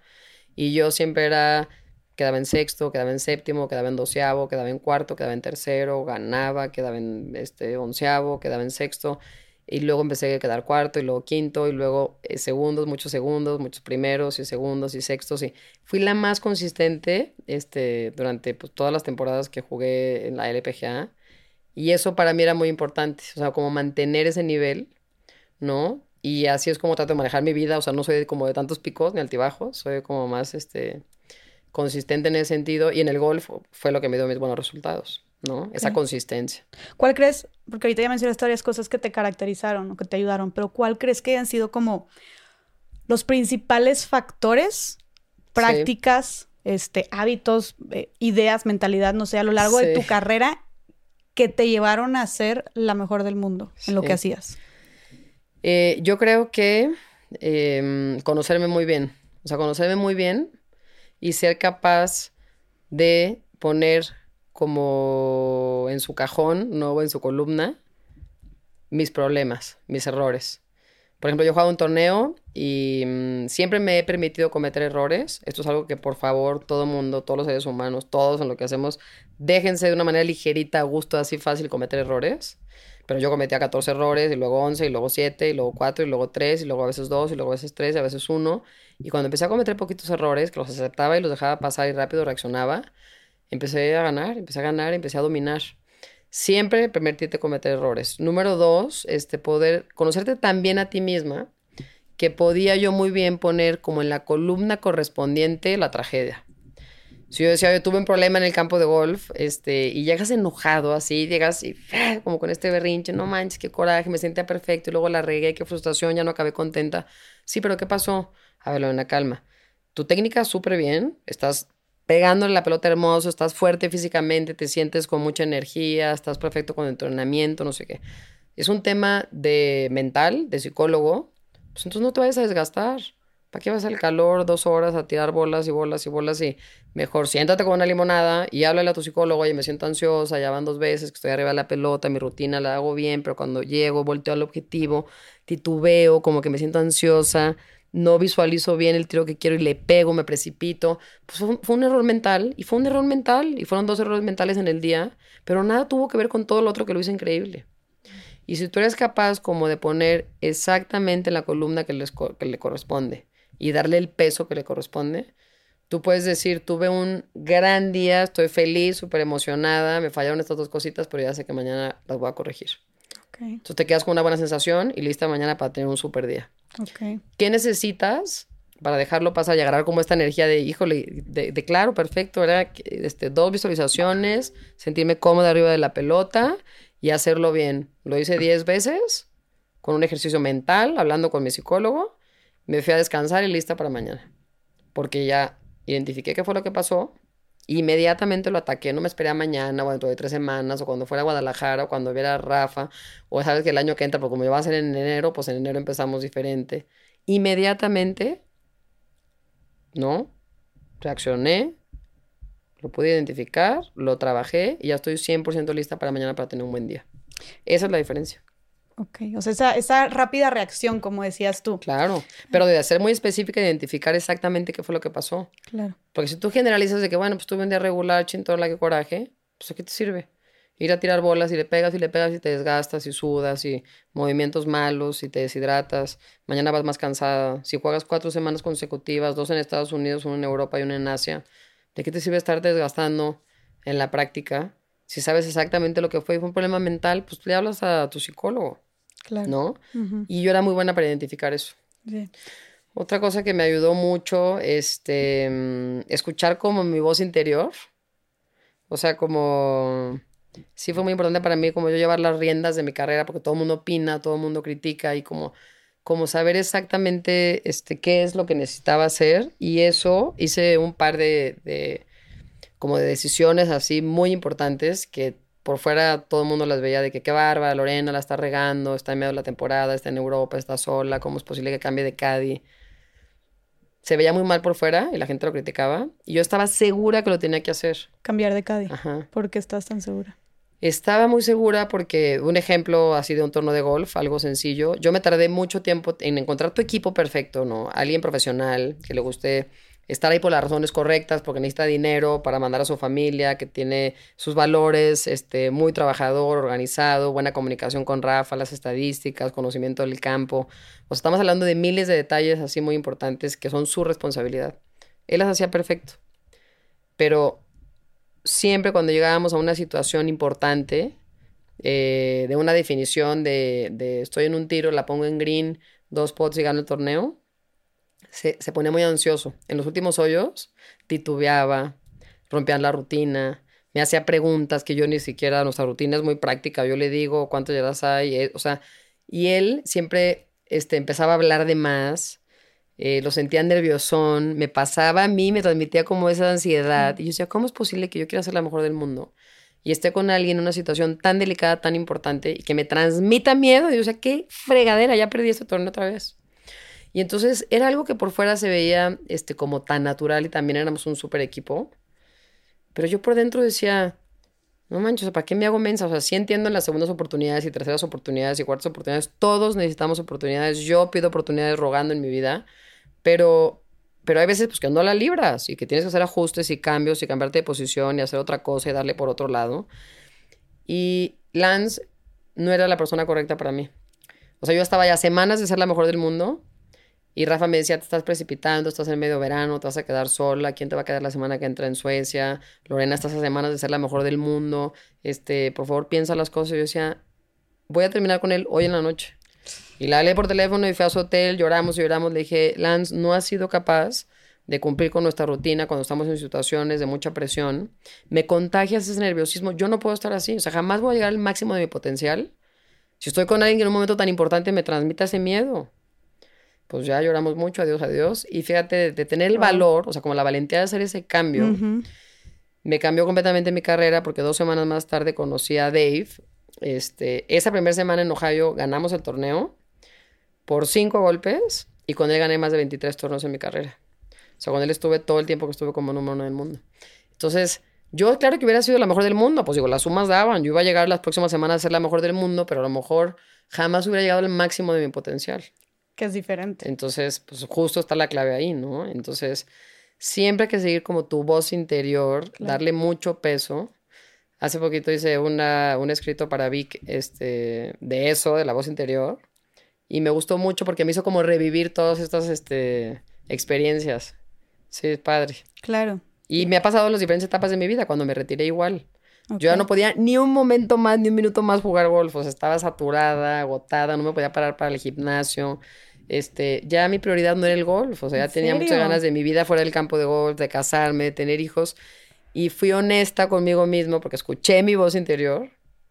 Y fue también algo muy importante que eso siempre me gusta compartirlo porque se lo recomiendo a todos, ¿no? Sí, porque me imagino que cuando dijiste me quiero retirar, la gente haber sido de que, De que, ¿cómo? Porque estabas en el, en el, pico de tu carrera, ¿no? Tenías 28 años, o sea, podías seguir jugando y jugando, ¿no? Sí, sí, sí.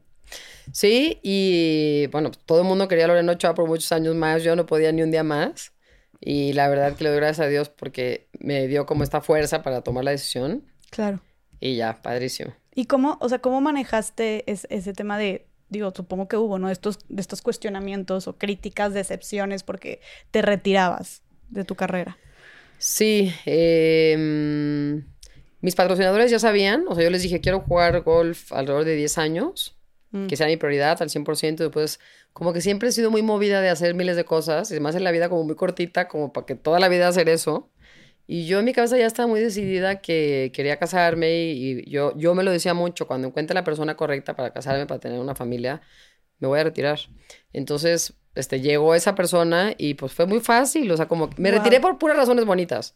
O sea, no me peleé con el golf, no me sucedió una tragedia en los medios, este, no salí positivo en el antidoping que me hacen todas las semanas, este, feliz, no con mis patrocinadores, con mi vida este, de golfista en México, como todos estos cambios de crecimiento del golf.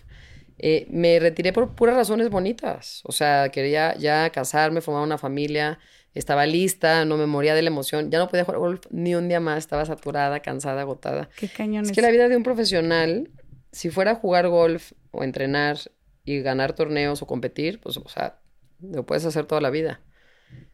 Pero todo lo que te piden hacer, o sea, de llegar a Singapur y decir, oye, Lorena, acuérdate que tú ahorita estás de número del mundo y el dueño este, del banco quiere que comas con él a las 12 mañana. No manches, pero yo a las 12 estoy jugando, estoy practicando medio campo golf. No, pero acuérdate que lo tenemos que hacer porque es muy importante, el patrocinador, y ya vamos a firmar. Bueno, ok, no sé qué, entonces ya juegas tempranito, ya vas a las prisas, te cambias y vas a la comida. Oye, entonces hoy en la noche el cóctel este, de, de los patrocinadores, acuérdate que te tienes que sentar al lado del chairman de no Oye, este sí, pero voy en un ratito porque ya tengo que descansar. Hoy en la mañana no pude practicar a gusto. No, te estamos pidiendo que te quedes hasta el final porque va a haber una foto que quieren que estén las mejores del mundo paradas. Y, y entonces, oye, okay, bueno, entonces mañana juegas. Y, y entonces, todas las actividades que tienes que hacer fuera del campo de golf como profesional, no, o sea, es una cosa súper, súper desgastante. O sea, tienes que estar en todas las ruedas de prensa, tienes que estar siempre en las líneas de los autógrafos, tienes que hablar con los diferentes medios, te quieren llevar a la fundación local, quieren que platiques con el patrocinador y dueño de no sé quién, que por favor hables de la LPGA, que te escogieron para que jugaras en un grupo y ahí estás entreteniéndolos y platicando y diciendo buenísima onda y luego te vas a las prisas a bañar y vas al cóctel, pero no te puedes ir temprano porque quieren que te quedes hasta el final, este, porque en Singapur se quedan todos hasta el brindis hasta el final. Y así, pero pues así, y, luego en Corea, y luego en Tailandia, ¿no? Y luego en Japón, y luego vuelas a Estados Unidos. Y, y cuando estás ya en esa posición, te piden tantas cosas y, y la vida de un profesional es tan complicada, va más allá de jugar golf, que te saturas muchísimo. Qué cañón esa parte que no vemos, ¿no? O sea, pensamos que un, no sé si un, deportista profesional se dedica a hacer su deporte y ya está. No, hombre. Qué o sea, cañón. tú tienes un equipo que se encarga en que tú no tengas preocupaciones. O sea, ellos ven el tema del dinero, el tema de los patrocinios, el tema de la organización de los viajes, de los vuelos, del hotel. Eso cuando ya estás jugando bien y tienes pues este nivel, ¿no? Claro. Eh, el tema de la fundación, este, tu calendario, ¿no? De cuántos este, anuncios de televisión y dónde vas a ver a algunos patrocinadores, tornos de la fundación, qué actividades, tus tornos de la LPGA, cuántos juegos consecutivos y cuántas semanas descansas, cómo le haces. El primer año descansé literal cuatro semanas y luego ya pues le fui cambiando, pero, pero si tu equipo se preocupa para que tú entrenes, en teoría, y no tengas estas preocupaciones. Pero estas actividades que te piden en cada torneo, pues es imposible ahorrártelas. Claro. O sea, el torneo funciona pues gracias pues, a lo que tú le das como mejor jugador. Entonces, es súper difícil, súper, súper difícil. Y luego, y como me imagino que aparte de, pues qué cansado, aparte es como, sonríe, sé buena onda, sé, Sí, pues, claro, siempre. o sea, la neta, y tal vez hay un día que neta tú te sientes de la fregada, oye, tengo cólicos, o no he, no can- no he, oye, corté con el novio, no sé, cualquier tontería, no tontería, Sí. pues cosas profesionales, digo, personales, Sí, y pues ante todo, o sea, eres una figura pública, entonces claro que tienes que posar para fotos sonriendo, Claro. sacarle plática al director del banco, eso no es sé. lo más difícil. Claro, acabaste agotada. Acabé agotada, lo disfruté muchísimo, pero lo, Diez lo años de eso. padre que lo sigo este, diciendo es que me retiré por las razones Claro. bonitas y me siento súper, súper afortunada, ha sido una bendición. ¿Y cómo, qué consejo nos darías como precisamente como priorizar? Porque es interesante y me encanta el ejemplo que, que, que tú das. Te lo decía justo antes de empezar a grabar. De que tú lo que hiciste fue básicamente priorizar, digo, entre muchas cosas, ya dijiste que son muchas razones, pero también poner, a- anteponer pues tu vida personal, lo que tú Todo. querías, por la profesional. Sí, Y creo que ahorita lo que hacemos mucho es priorizar nuestra vida profesional antes de la personal. ¿no? Nunca tenemos tiempo para nada, siempre estamos corriendo y el burnout es súper conocido. sí. Este, pasan meses y meses y hoy de repente no ves a tus amigas o a tu pareja tanto porque es que tengo que trabajar, es que tengo que trabajar y es que estoy como loca, Sí. ¿no? ¿Cómo, qué, qué podemos hacer? Eh, tú siendo un claro ejemplo de priorizar tu vida personal, lo que yo quiero, mis seres queridos, etcétera, mis sueños personales, eh, que los profesionales por encima de los profesionales. ¿Cómo podemos hacer para encontrar tal vez este balance y también empezar a pensar en nosotras y en nuestra vida personal, en lo que nosotros queremos, ¿no? Más allá de la Sí. profesional, que también es algo importante, pero vaya, sí. nada, ningún Bueno, extremo es bueno. Obviamente, este, eh, la clave está en el equilibrio que puedas este, encontrar, eh, en poder contestar así tan fácil, qué es lo que quieres hacer con tu vida, qué es lo que quieres lograr, cuáles son tus planes ahorita a corto plazo, a mediano plazo, a largo plazo. Yo soy profesional para esa planeación, porque así, así crecí, ¿no? Y, y son herramientas que me han ayudado mucho para mi lado personal, yo como mamá y las actividades que hago, ¿no? Em, mi consejo, pues es que yo creo que es algo que... O sea, el tema de ser mamá, pues digo, ese por el, por el motivo, ¿no? La razón de ser mamá, pues sí tiene como un timing, ¿no? De pues la edad que, que es conveniente, ¿no? Ser mamá. Em, es un tema muy complicado porque, haz cuenta, yo hoy lo, todavía lo sigo viviendo. O sea, yo ya sí me retiré, me retiré como número del mundo. Eh, me retiré feliz con el golf, con mi vida, con todo. Mi sueño de convertirme en mamá. Pero también, pues hoy estoy buscando ese equilibrio. Porque también me pasa el burnout que me está pasando la semana que entra ya, porque al final del año es un desastre. Todas las empresas quieren diferentes actividades. Este, tengo mis patrocinadores que quieren sus activaciones, este, conferencias. Me, me echo uno o dos viajes por semana, uno a Cancún, pero otro a Veracruz, y uno a Monterrey, y uno a Guadalajara, y aquí juego un torneo, y aquí doy una conferencia. Y, ¿Y qué es lo que tienes que hacer? Eh, pues estar súper segura de que lo estás haciendo bien, de que estás ahí al 100%, de que lo estás disfrutando, de que ahí quieres estar. Yo creo que cuando ya no quieres estar ahí, tú lo sabes y te cuesta trabajo externarlo. Yo creo que cuando ya no te sientes cómoda con este negocio que traes, o la manera en que trabajas, o con tu equipo de trabajo, o los horarios, o lo que fuera, yo creo que tú lo sabes, pero te cuesta trabajo decirlo. Entonces, nada más es ser honesta con esta vocecita interior, te vuelvo a repetir, ¿no? Y para mí era muy claro, yo ya, mis prioridades cambiaron, yo ya quiero ser mamá, yo ya quiero este, recuperar esos años que perdí, porque cuando jugaba golf y cuando viajaba, más, o sea, arranqué jugando a los 5 o 6 años, me fui a la universidad a los 18, me retiré a los 28, pero todo ese tiempo era mi prioridad y a pesar de todo, o sea, me perdí de todo lo que te puedes imaginar, de la graduación de mi hermana, este, de pedidas, de despedidas, de la muerte de mi tío, pero de mi abuelito, pero la boda de mi mejor amigo y de mi mejor primo, que es como mi hermano. Pues me perdí de todo, o sea, simplemente me perdí de todo lo que te puedes imaginar. Pero yo estaba consciente de ese sacrificio y de ese esfuerzo que tenía que hacer para ser la mejor del mundo y mantenerme como la mejor del mundo. Por eso dije, le voy a dar todo lo que tengo, 10 años de mi vida. O sea, yo siempre, cuando te pones una cifra en la cabeza es mucho más fácil. Tú hoy puedes decir, a ver, tengo, ¿cuántos años tienes? Estás muy chiquita. 27. Bueno, puedes decir, pues me- le voy a dedicar todo hasta que tenga 35.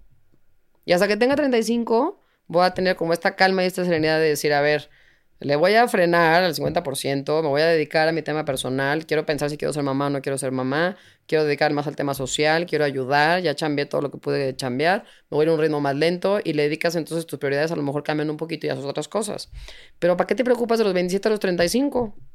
Claro. Pues digo, si los 17 a los 35 lo que quieres es chambear, chambear, aprovechar esta vida que estás haciendo, el impacto que tienes, todo lo que alcanzas, eh, ¿no? Pues como que lo que no se vale es en la noche no estar cómoda, o no estar contenta, o dudar, o decir, híjole, ya me cansé el año que entra, yo voy a trabajar menos.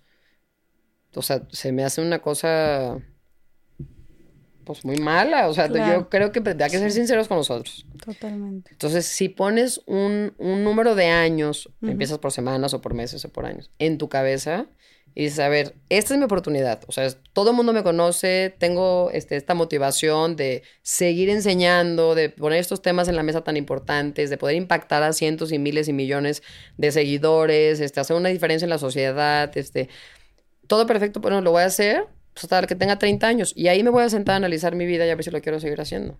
A lo mejor cambia un poco. Claro. Aparte, pues es lo más bonito, los cambios, la evolución, transformarte.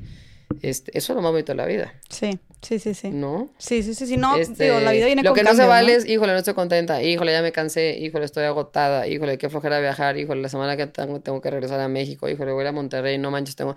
Si vives así, pues te estás engañando a ti solita, ¿no? Claro. Si vives con esta emoción y con estas ganas, las prioridades también van cambiando y la motivación también va cambiando. A lo mejor antes te motivaba este, pues por ahí un blog, no sé qué, y luego antes te motivaba el, el, tema del feminismo, y luego antes, ahorita te motiva el tema familiar, y luego el tema social. La motivación va cambiando, entonces tú tienes que saber qué es lo que te motiva hoy, a ti hoy en este momento, qué es lo que te motiva y te tiene así con todas las ganas el entusiasmo del mundo, y cuando ya no te motive, volverte a cuestionar qué es lo que quiero hacer, qué es lo que me motiva, para volver a, seguir eh, trabajando con muchas ganas, con mucho entusiasmo. ¿Y a ti desde los 13 años lo que te motivaba, lo que te motivaba era ser la mejor del mundo? no, no, no, pero cosas diferentes, haz cuenta. Cuando desde chiquita me fui al Mundial a San Diego, quería ir a Islandia porque era en San Diego, ¿no? Este, cuando califiqué a los 8 años. Y luego dije, bueno, mis papás no tienen dinero, este, no me puedo ir a Estados Unidos a una universidad, entonces yo solita me voy a preparar pues, para el TOEFL y para lo que tenía que lograr, el SAT y eso. Y mi motivación era tener una beca al 100% en Estados Unidos pues para con esa beca poder este, estudiar en Estados Unidos y jugar golf en el equipo, que eran como los pasos a seguir como golfista. Eh, conseguí una beca en la mejor universidad de Estados Unidos, en Arizona, y jugué allá y fui número uno del equipo y me dieron todos como estas facilidades para jugar allá. Y después mi motivación, pues cuando me convertí en profesional, ¿no? Sí, hacerlo desde México, que Rafa fuera mi maestro, abrir mi fundación, jugar por los demás representar a México, lo más bonito, pero siempre tus motivaciones van cambiando. ¿no? Y es válido, ¿no? no, es lo más importante. Sí, o sea, lo que no se vale es que sea la misma que te estanques y que te quedes ahí perdidona. Claro. Todo el tiempo tienes que buscar una nueva motivación. Y ser flexibles, porque de repente es como, no sé, pensamos que tenemos que querer siempre lo que en un inicio queríamos. Y es como, puedes hacerlo por razones distintas. Sí. Sí, sí, sí. Y una vez que llegaste, una vez que llegaste como a este objetivo, ¿no? Que sí te planteaste, a mí, a mí me parece como sumamente admirable que a tus tres años, a tus, tres años hayas dicho como, quiero ser la mejor del mundo. Para ser también una niña y como el poder soñar tan grande que ya nos dijiste cómo lo, o sea, cómo, cómo se te abrió esta capacidad de soñar en grande. Sí. Pero que, ¿qué se siente, Lorena? O sea, ¿qué se siente haber llegado a ser la mejor del mundo? Híjole, este... Qué pregunta tan, tan directa y tan fuerte. Pues una súper bendición, súper, súper bonito. Este, pero acuérdate que siempre, y los deportistas lo platican mucho, o sea, no es llegué a ser la mejor del mundo, o que tú puedes decir, híjole, este, fui la mejor del mundo, no, o soy la mejor del mundo. Eh, es el camino que recorres. O sea, si nada más estás concentrado en llegar a ese lugar y ser la mejor del mundo, pues luego ya no vas a ser la mejor del mundo y ya no vas a ser Nadie. De que se acaba y ahora qué, ¿no? O sea, yo por eso me siento como Lorena Ochoa y no como Lorena Ochoa la golfista, porque cuando te ponen esa etiqueta de Lorena Ochoa la golfista, así la golfista, la golfista, sí, los torneos, y entonces los torneos, y golf, y torneos internacionales, y la LPGA, y los trofeos, y número uno del mundo, pues eso no, no es este, lo que es. Yo soy Lorena, es más, y lo que más me gustaría es que me recordaran por las cosas que estoy haciendo ahora fuera del campo de golf. Eso sí tiene trascendencia y es algo bonito, ¿no? Este, pero por otro lado, pues, o sea, gracias a eso estoy en donde estoy y logré lo que logré, ¿no? A este carácter y cómo me he formado. y lo quiero ahora, pues que todo esto permee en, en- en el tema social y en ayuda. Claro. Em, híjole, pues padrísimo, pero sí me quedó muy claro, por eso cuando me retiré, ya al día siguiente sabía lo que quería hacer. O sea, así como me planeé y entrené, entrené, entrené para ser la mejor del mundo y lograr mis metas, También mi visualización y mi mentalidad era el poderme casar y poderme formar una, formar una familia y, ¿no? Este, este tema de ser mamá como esta bendición, ¿no? Y entonces eso también lo planeé. Y también el crecimiento de mi fundación, ¿no? Y el poder tener un libro, hacer un libro, y poder compartir mis experiencias y poder motivar a más mexicanos. O sea, como mientras sigas tú, este, pues vayas como un pasito adelante, es lo bonito de la vida, pues por eso sigues con esta energía, con estas ganas. Claro. Entonces, ¿qué se siente ser la mejor del mundo? Digo, increíble, padrísimo. Y ese, ese día, pues nunca se me va a olvidar. Aparte, aparte fue en México, en Morelia.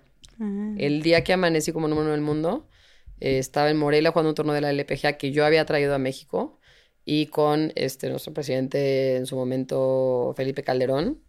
Fue a Morelia para darme este reconocimiento, fue algo súper bonito, muy especial.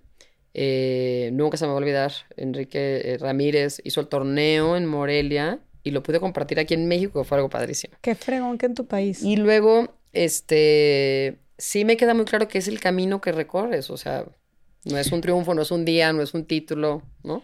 Eh, No me imagino la cantidad de emociones que has de haber experimentado ese día. O sea, sí, ¿qué, qué, qué- qué- No, sentías? O, sea, el de número uno del mundo, o sea, como que ya venía, porque te juegas un torneo y te quitan tu último. Y juegas otro torneo y te quitan tu último. Y juegas otro torneo. Y yo ya venía como en esta rachita, en este camino, que las cosas venían perfectos. O sea, ya la suma, la matemáticas daba y todo era así perfecto, que si quedaba top 10, este, la semana anterior en Orlando, no sé qué, iba a amanecer como número uno del mundo en México. Este, yo creo que el día que jugué como con más emoción y que fue como, digo, algo que jamás se me va a olvidar, la sensación, el estar ahí, el caminar, el pegar la pelota, fue cuando me retiré. Sí, porque ahí sí era pues ya este, terminar con todo lo que había iniciado los cinco años de estar jugando golf en Guadalajara, ¿no? Ajá. Ese día, este, yo creo que fue mucho más duro, mucho más bonito, mucho más grande, mucho más, este, difícil de explicar. Ese día sí fue muy difícil. O sea, pues el, el último día de competencia en un torneo de la LPGA oficial, lo hice muy bien, jugué muy bien. Em, padrísimo. O sea, lo pude disfrutar. Llegué, llegué temblando, no podía ver la pelota, lloraba. En el hoyo uno lloré todo el hoyo uno, pero la libré, le pegué, la puse en green y luego me empecé a sentir muy cómoda, empecé como a enfocarme como en este círculo que los profesionales te metes como en esta burbuja, hacer mi rutina, respirar, a sentir este, a mi ancla, como todas estas cosas positivas y bonitas y, y empecé de manera muy natural a jugar bien par y verde y verde y par y verde y la gente se emocionaba y aplaudía y todo eso que hoy está siento que lo estoy viviendo, bonito. ese yo creo que fue el día más este, bonito, como especial, importante. Más emocionante. Sí. Oye, ahorita que hablabas de tu ancla y, y- y tenías como antes de jugar, de competir, ¿tenías alguna conversación contigo misma donde te empoderaras a ti misma como para sentirte más segura en lo que ibas a hacer? Sí, ¿Qué te sí, sí. decías a ti misma? Sí, o sea, pues una rutina como, como deportista. En la mañana arrancas así con un poquito de respiración, un poquito de meditación, o sea, como para estarte este, con esta tranquilidad. Después te vas al campo con bastante tiempo de anticipación, porque mi rutina es de una hora diez minutos, hazte cuenta, en el campo de golf. Pero antes tienes que llegar, bajarte a la casa club, comer algo, ir al locker, ponerte tus spikes de golf, bloqueador, todo lo que toca, como prepararte. Y después empezaba mi rutina.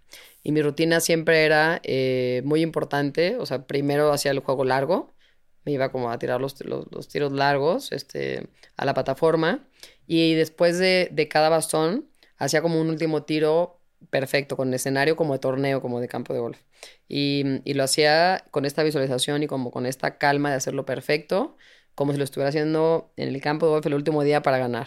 Lo hacía, lo hacía muy bien, lo anclaba como esa sensación, como esta fortaleza, como esta perfección, como esta, este, puras cosas bonitas, porque de eso se trata tu ancla, como de, de sumarle puras cosas este, que, este, que te enaltezcan, ¿no? Que te dé seguridad, de perfección, así. Entonces, eso lo hacía como este, rutina. Para mis tiros largos, mi ancla era pararme atrás de la pelota, eh, apretaba el puño y caminaba hacia la pelota, ¿no? Este, muy, muy sencilla, o sea, hacía todo lo del, lo del tema de escoger el tiro, el bastón, las condiciones, el viento, que si un poquito de elevación, este es lo que fuera el hay. Cuando yo ya tomaba la decisión del bastón y el tiro correcto, cruzaba esta línea, veía mi pelota, veía la bandera, justo visualizaba el tiro como lo quería, hacía mi ancla para confirmar como esta buena sensación y caminaba a hacer el golpe. Eh, en el green un poquito diferente, me agachaba, también presionaba el pasto con el puño y después levantaba una moneda que la cachaba y esa moneda era como el impulso de, ¿no? De ahí voy, la voy a meter, ¿no? Este, pero siempre trabajas muchísimo en tu rutina. Eso es lo más importante en un deportista, tu rutina.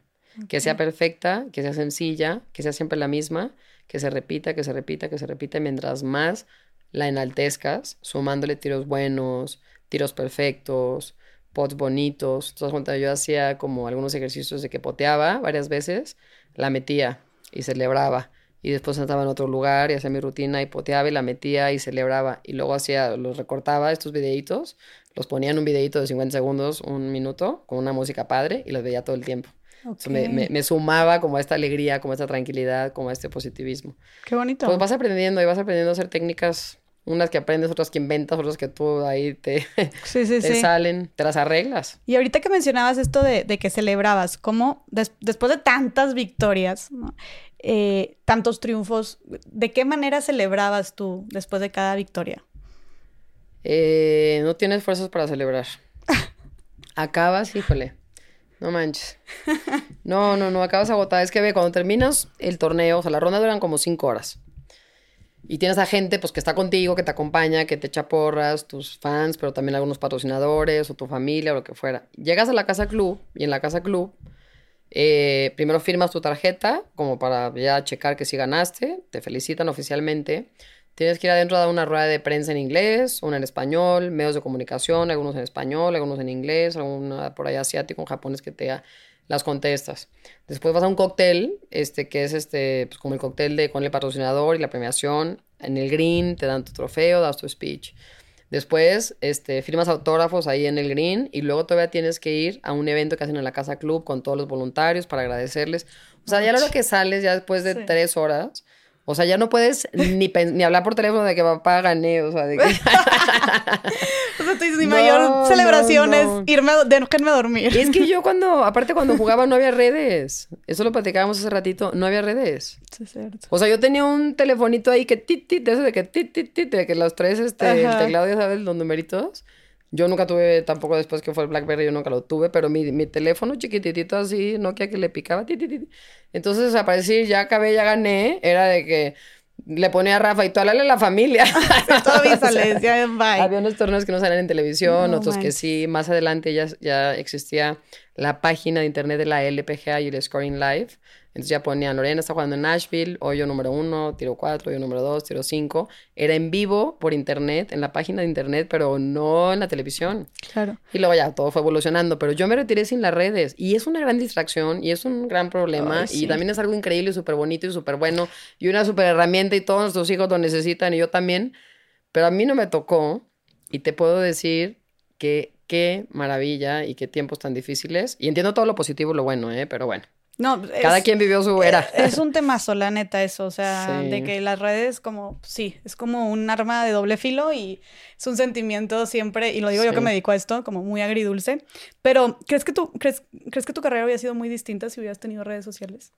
No, porque. Mm, porque de las cosas más importantes este, en mi vida y como deportista y con mis resultados es que siempre he sido muy buena para adaptarme a las diferentes circunstancias, a, un campo de golf, este, a la altura, este, a la humedad, al calor, al viento, al frío, jugábamos helados, con chamarras, con gorros, con guantes. Siempre he sido como muy buena para adaptarme. Siempre he pensado que, a ver, esto es lo que estamos viviendo, esta es la situación de hoy. ¿Y qué crees? Las 144 jugadoras que van a jugar hoy están viviendo lo mismo que tú. ¿Quién es capaz pues de no quejarse, de no llegar enojado, de no estar hasta el gorro, de no estar cansado, de no sentir el viento, de no quejarte de que estás en Corea, que estás a cero grados, que, pues en vez de decir, oye, Yo, yo llegaba al locker y veía a todo el mundo quejarse y decía, no manches, ya le gané, ya le gané, ya le gané, ya le gané. Ah. Y el torneo está en las 20 que estamos concentradas con ganas de jugar y de ganar el torneo. Claro, o sea, con la mejor Entonces, actitud. tú tienes como estas este, pues, circunstancias que estás ahí, ¿no? Y es el mismo campo de golf, pues con las mismas circunstancias para todos y el que tenga esta facilidad de adaptarse, de medio que rápido, si en el hoyo 2 tuviste un error, te recuperas, te repones, lo dejas pasar fácil y luego haces los ajustes con tus distancias porque está demasiado húmedo, la pelota no está volando bien, empieza a tardarte 16 hoyos en ajustarte, yo en el hoyo 2 ya estaba 100% no aclimatada, cómo tenía que jugar. Y entonces esa capacidad de ajustarme, pues sucede lo mismo con los patrocinadores, con el dinero, con las entrevistas, con los medios de comunicación, hoy con las redes. Y yo creo que siempre pues hay que verle pues esta herramienta tan maravillosa que la puedes usar a tu favor y ajustarte a la vida de hoy, ¿no? Y creo que eso de la capacidad de adaptación, pues no solamente te sirve para el campo de golf, sino en la vida, Para ¿no? todo, para También. todo, para todo. Claro, claro. Oye, Lorena, y con todos estos éxitos en tu vida, yo me pregunto, ¿cómo es que te mantenías y actualmente también te mantienes humilde? Algo muy, un- algo muy importante, oye, porque siento que es bien fácil perder piso, o sea, con todo el mundo aplaudiéndote y todo el, pues todo el éxito del mundo, del mundo, literalmente. Ay. ¿Cómo le decías para mantenerte humilde? Sí.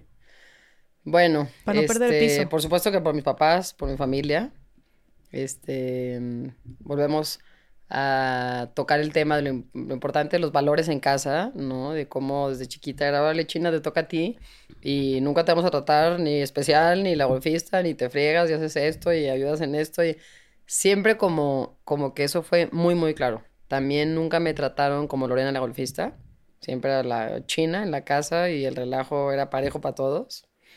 Este, nunca hubo un trato especial. Em, siempre fui muy consciente de que sí, mis hermanos hicieron muchos sacrificios por mí, pues de que no había dinero ni para el boleto de avión o un viaje, y mis hermanos me decían, no, no importa, tú vete, este fin de semana aquí nos quedamos, hoy no podemos, y me iba con alguna amiga y que me ayudaban.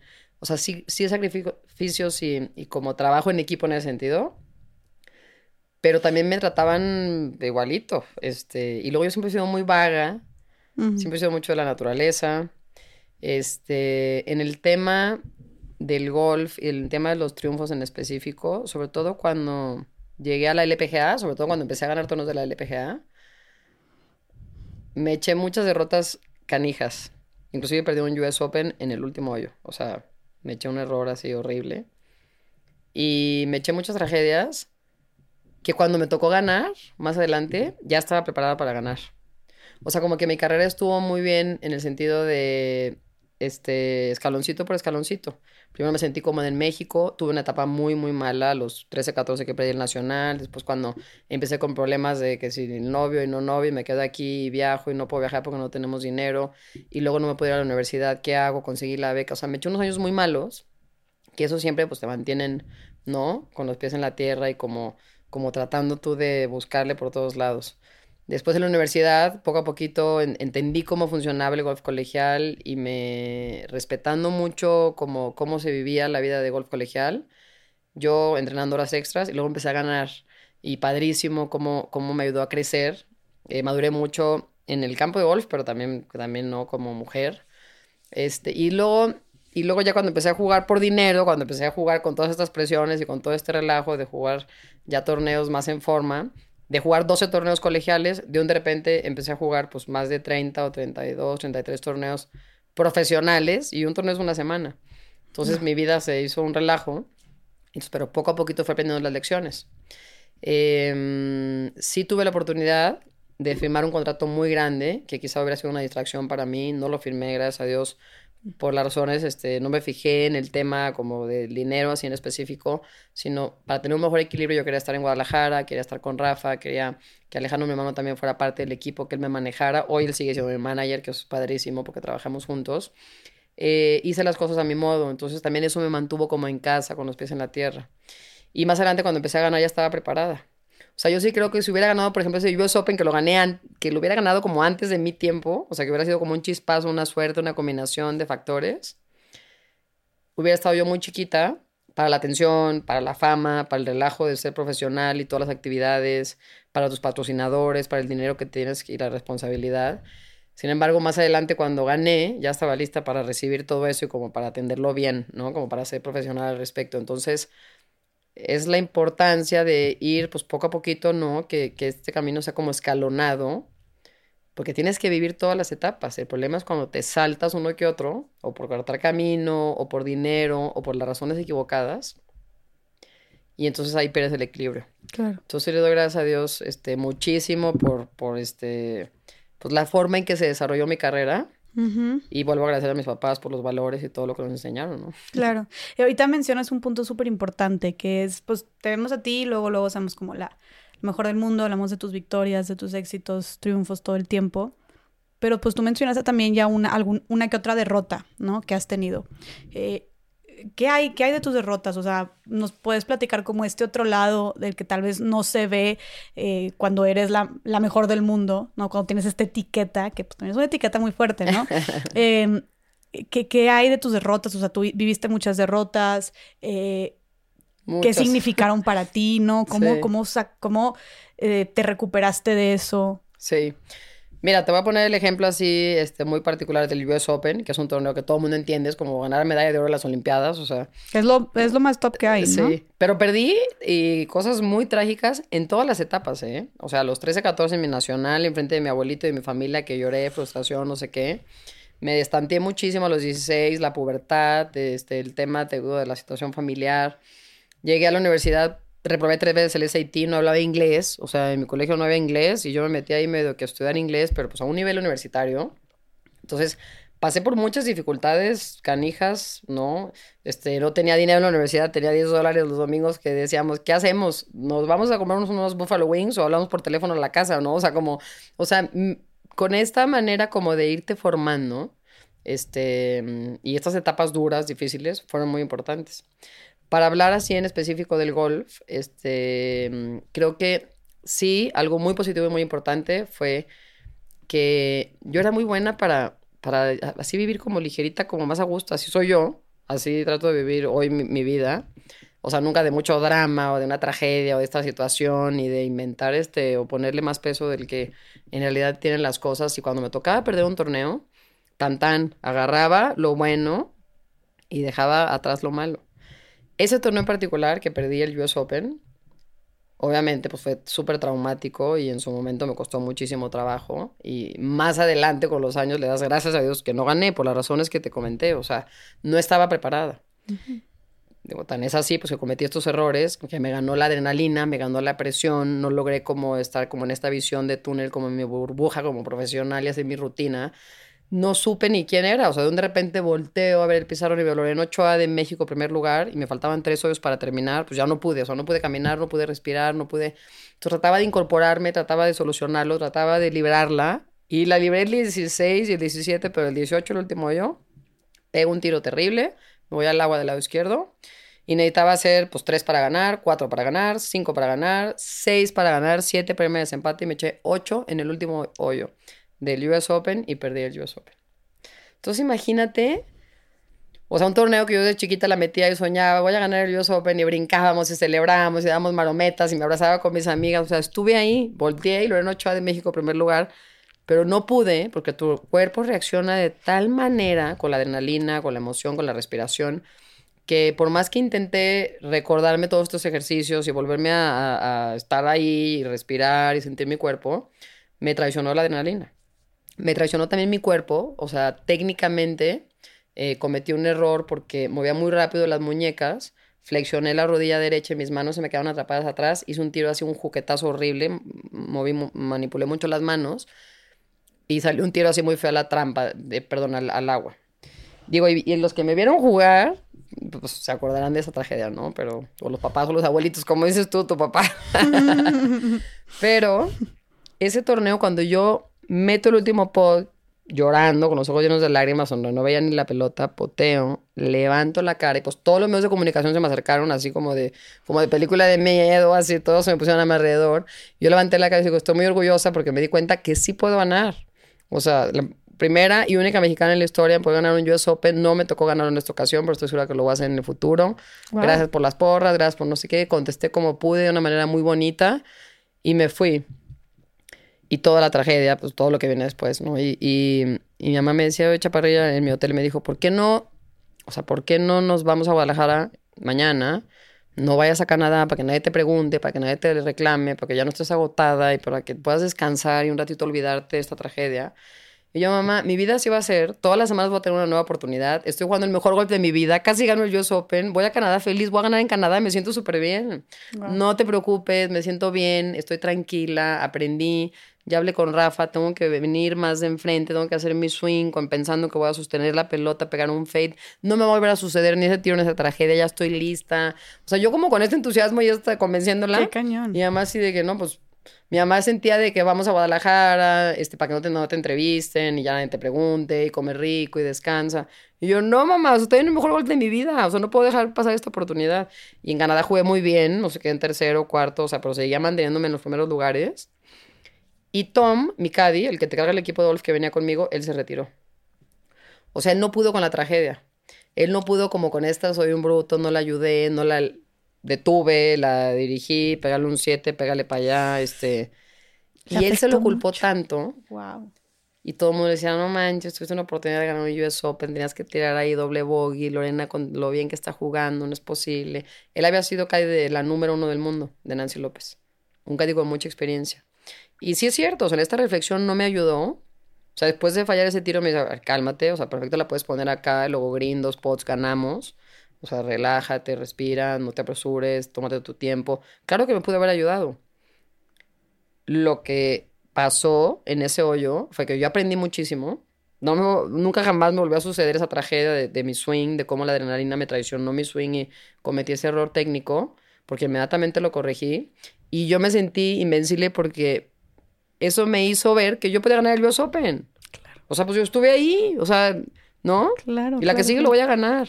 claro. Entonces, esa tragedia, yo lo- la, la supe simplemente aprender de la situación y seguir contenta, ligerita, feliz, como de que todo lo que seguía creciendo y dejar atrás el error. Qué cañón. Y, y no pudo Tom y se retiró. Dijo, no, no Qué puedo. triste.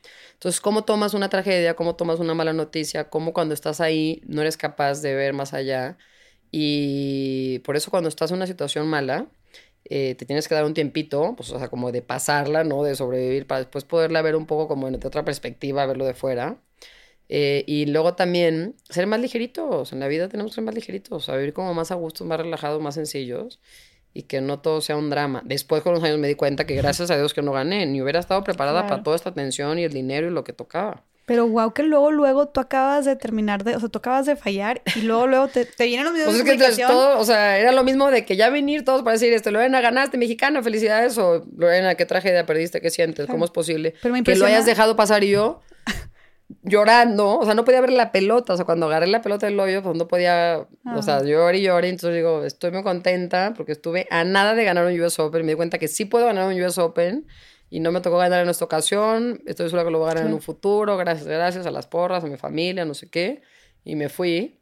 Y este, y traté de tomarlo de esa manera, así de sencillo. Completamente. La, la, la, la narrativa, ¿no? Que de, Exacto. de existe esta posibilidad, ¿no? Y creo que si aplicáramos eso también en todo lo que nos sucede en Sí. esta vida sería distinto. de acuerdo. Pero Lorena, así como le pasó a tu Cadi, este, pues creo que ser la mejor del mundo trae consigo pues muchísima presión, ¿no? ¿Cómo manejabas tú las expectativas y la autoexigencia también? Sí. Em, pues eh, soy súper perfeccionista, trabajo horas extras a lo loco. Yo creo que en el tema del deporte, bueno, y como todo en la vida, este, siempre dicen el que entrena más, el que practica más, tiene más suerte. Pues sí, porque, no, o sea, obviamente, pues estás ahí, ¿no? Em, yo soy súper perfeccionista, no sé, muy exigente. Este, mm, me cuesta trabajo con mis hijos, ¿eh? Ahorita que estamos hablando como de estas palabras así tan fuertes, de perfección o de exigencia, con mis hijos me cuesta trabajo porque así soy, ¿no? Este, mm, híjole. O sea, Pues tú sí sientes que te autoexigías demasiado. Digo, también se vale decirlo, ¿eh? De que no, pues la neta sí Pero es que me- también eso fue lo que me llevó a ser la mejor del mundo, ¿no? O sea, Sí. digo, o sea, porque siempre este, iba más allá. O sea, ya estoy, ya siento, mira, una cosa que me gusta mucho decir y que a lo mejor hoy no la abordamos, hacia un tema muy sencillo que lo platico mucho cuando hay conferencias, es, tú sabes exactamente para qué eres mala, ¿no? ¿Qué es lo que te cuesta trabajo? ¿Qué es lo que te cae gordo? ¿Qué es lo que te choca? O sea, ¿qué te pone de malas y dices, no manches? Y cuando llegas a un, en una chamba, cuando estás hablando con colaboradores, ¿no? Este, vendedores, algunos empleados de que no sé qué empresa, o inclusive en la universidad, que es como más fácil platicar esto con chavos de universidad. Siempre digo, oigan, pues díganme para qué son malos. O sea, atrévanse a decir, levanten la mano. Puede ser desde la comunicación con tu esposa, en la manera que me levanto, que estoy de genio en la mañana, como llego a la cocina, o puede ser, pues, este, cuando tú llegas a tu área como de chamba, ¿no? Que es el tema profesional, que es mucho más evidente, o en el colegio a lo mejor con los niños o con los universitarios. Este, cuando llegas, lo que te gusta y lo fácil, lo haces inmediatamente, me siento contento, motivado, este, pues, resuelvo, ¿no? Buena comunicación, em, ahí estoy este, resolviendo todos los problemas, entregando números, este, lo que sea, ¿no? La preparación la planeación o lo que tenemos que ver y, y, todo fluye. Y lo que te cuesta trabajito, hijo, esto mañana lo voy a hacer. No, mejor esto luego pide ayuda. Bueno, tenemos todavía 15 días para los resultados de no sé qué evento. Bueno, y lo que no te gusta y lo que te cuesta trabajo, siempre lo dejas a un lado. Siempre. Y lo haces en tu casa, y lo haces con tu vida, y lo haces con tu pareja, y lo haces en comunicación, y lo haces... Entonces, imagínate cómo nos completaríamos como seres humanos, o sea, ¿no? Qué mejores fuéramos todos para no ser buenos, ahí se va al 85%, sino llegar más cerquita del 100%. Si arrancamos nuestro día, o nos proponemos identificar una o dos cosas que mañana pues, querramos todos actuar, o sea, inmediatamente, pues empezar por lo que no nos gusta, por lo que nos cuesta trabajo. Claro. O sea, yo creo que eso es algo muy personal. Yo identificaba exactamente si me está costando ahorita en este momento trabajo eh, el tema mental, como te platiqué, que me sentía un poquito ansiosa, que tuve arriba de la pelota, que como que no veía muy claro como que la línea de la pelota, no la podía visualizar, sin embargo me quedaba arriba de la pelota, hacía mi swing, ejecutaba y un tiro malo. Pues inmediatamente, pues yo, yo no me esperaba llegar a Guadalajara o hablarle al psicólogo dentro de tres semanas, o fíjate, lo voy a ver cuando vaya allá el jueves que llegue, le hable para ver este, si puedo mejorar un poquito, a ver qué me puede recomendar.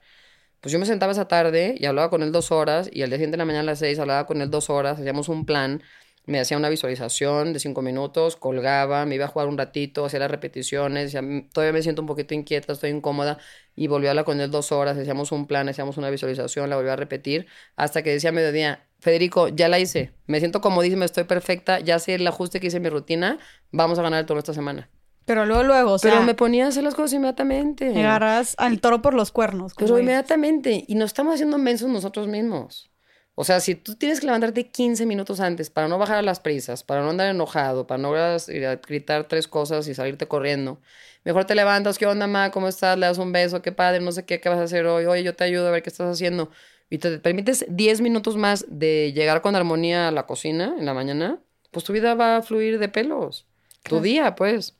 Y yo con mis hijos soy igual, o sea, ya sé que Pedro, mi hijo, no se puede levantar, pues me levanto 15 minutos antes, me acuesto con él, le hago piojito, chaparro, ¿cómo estás? Oye, no sé qué, ¿qué te vas a poner? Shorts o pants, hoy tienes entrenamiento, órale, ándale, bueno, me voy a adelantar, acuérdate de ya bajarte para, este, vamos a desayunar con, con calma. Pero ya pedí con él, y si llego, Pedro, levántate, es tardísimo, qué bárbaro, no sé qué. Arrancamos pésimo, nos vamos peleando en el coche, tenemos un pésimo día los dos, o sea, ya sabes qué es lo que tienes que hacer. O sea, yo ya sé que me tengo que regresar a mi casa aunque sea a las 12 de la noche manejando Valle, porque lo importante es amanecer con mis hijos y despertarlos en la mañana. Pues sería gustísimo quedarme a dormir aquí o, en el lugar a donde voy a trabajar. Todos ya sabemos las cosas que nos cuestan trabajo y que sabemos que tenemos que hacer, pero no hacemos nada al respecto. Entonces, ¿tú crees que sí fue yo era así. Para tú ser una excelente y por lo mejor en lo que hacías, eso fue algo clave del agarrar el todo por los cuernos y en esto estoy flaqueando, al día siguiente en esto es en lo que trabajo. Claro, me conocía también que identificaba qué es lo que tenía, dónde tengo este problema, esta cosa que no me gusta, esto que me cuesta trabajo. Llegas con un tenista, este, y dices, pues me cuesta trabajo el saque, este, derecha izquierda, cortado. Entonces saca recto, saca recto, saca recto. Le digo, no manches, si estuvieras ahí y agarraras una canasta con 300 pelotas y sacaras cortado y sacaras cortado y sacaras cortado, pues si arrancas a las seis y media, a las siete quince de la mañana, ya eres buenísimo para pegarle cortado. O sea, ¿por qué lo estás evitando? Las cosas que te cuestan trabajo, son las primeras que tienes que empezar a hacer en el día.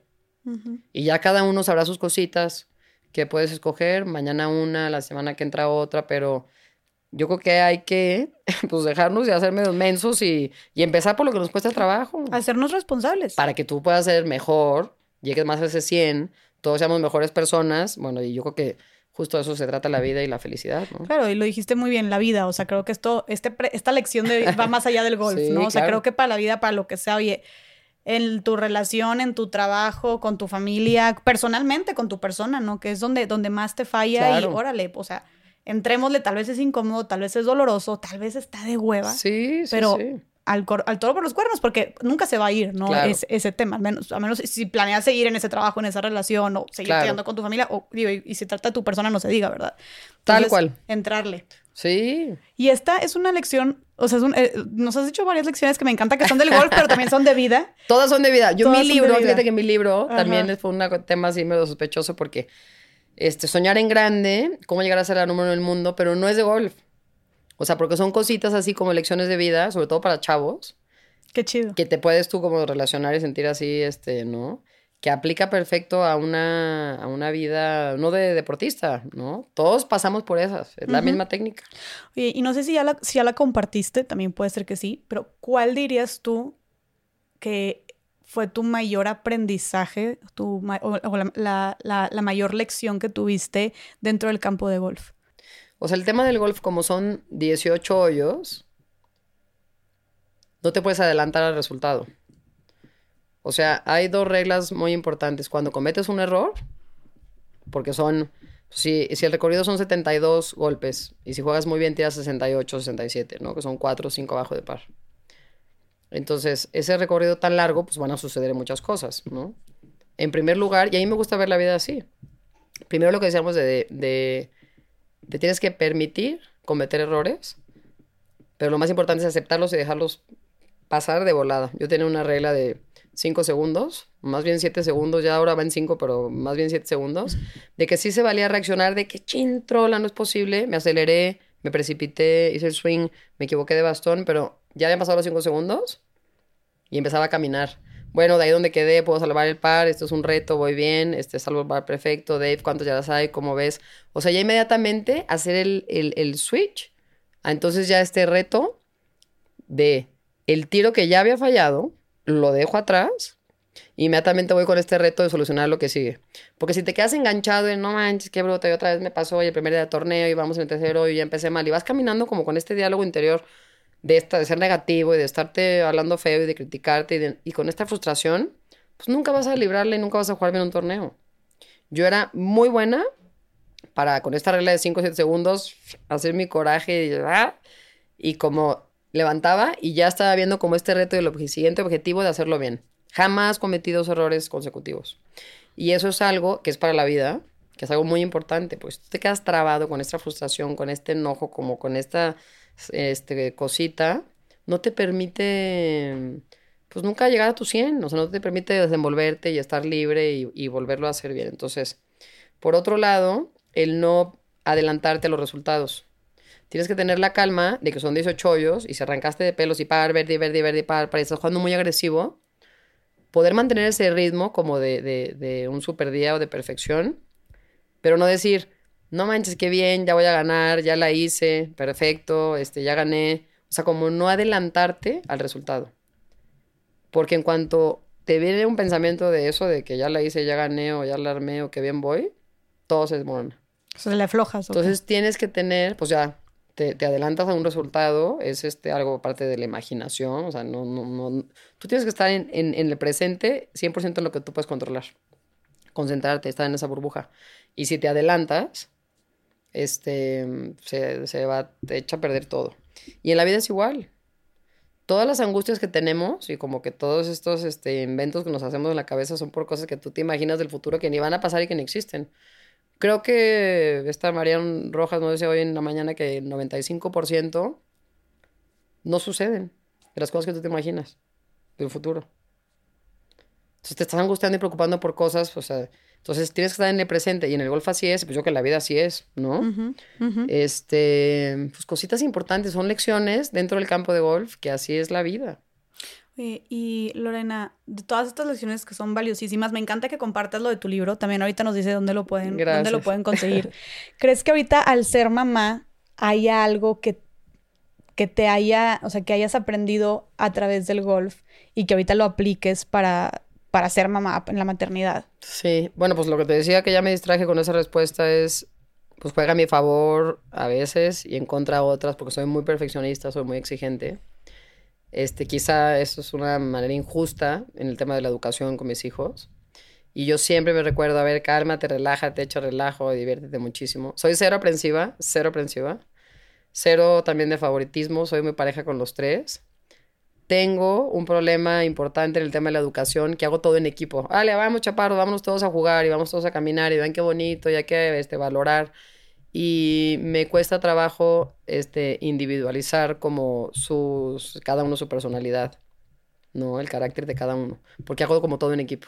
Y en el tema de educación es importante que cada uno sea independiente, que cada uno tenga su manera de ser, su manera... Entonces, eh, no, lo que hago es que hago un análisis, o sea, siempre estoy como muy a las vivas de, oye, me está fallando esto, ahorita Diego el chiquito anda medio sorlón, le voy a echar ganas, he dedicado mucho a Julia porque anda con el tema de que me voy a trabajar, pero a Pedro no. Y entonces, no, me los hijos es la mayor lección de la vida, o sea, está grueso, este, mm, pero lo hago igual, o sea, trato de analizar como lo que estoy viviendo, si traigo buen equilibrio, si me siento tranquila, si traigo angustia. Eh, ayer en la noche Julia llegó a mi cama y me dijo, oye mamá, entonces mañana te vas a ir a México y aquí no vas a dormir. Y, y pues obviamente llegó a mi cama en la noche porque pues, se levantó pensando que pues, no iba a dormir ahí, ¿no? Entonces eh, trato siempre, siempre, siempre la verdad y siempre, siempre anticiparlo, de que acuérdense que el jueves me voy y me voy nada más un día y voy y vengo y qué padre, porque voy a jugar un torneo, que los niños, este, gracias a eso pueden aprender inglés y pues siempre trato como de involucrarlos. Pero no soy fácil en ese sentido, soy muy exigente. O sea, ¿contigo o con tus hijos? Con mis hijos. Ok. Entonces yo, lo, mi, yo en mi cabeza lo que digo es hay que echar relajo, hay que echar relajo juntos, hay que pasárnosla bien y así voy los fines de semana con esas ganas. Claro. O sea, esta parte analítica que tenías también en el golf, que te dio muy buenos resultados, también la haces tú ahorita con tu, con tu maternidad, por ejemplo. Sí. Sí, pero el tema de ser muy exigente con tus hijos y constantemente yo querer que mejoren, que mejoren, que mejoren, pues de alguna manera la comunicación es la correcta, les puedes este, fregar pues autoestima. A lo mejor Julia sí es receptiva, pero Pedro no, a él le gusta que le hablen diferente. Y esa individualidad es lo interesante con los hijos, este, y tengo que estar yo más consciente de eso para cada uno darle lo que necesita y sobre todo pues que sean niños felices, ¿no? Este, claro. Tenemos la súper bendición de vivir en Valle, que ha sido pues lo más bonito de la pandemia para nosotros, el poder vivir una vida más relajada en ese sentido y que los niños crezcan de esa forma, ¿no? Mucho más natural y relajada. Se me hace muy difícil vivir en la Ciudad de México y la educación en la Ciudad de México. Digo, claro que si toca, toca y somos privilegiados y me siento muy afortunada.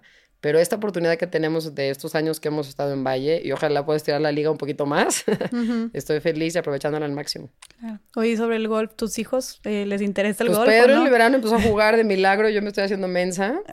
¿Por qué te estás Este, haciendo mensa? Porque pues ya lo intenté en su momento y fracasé. este...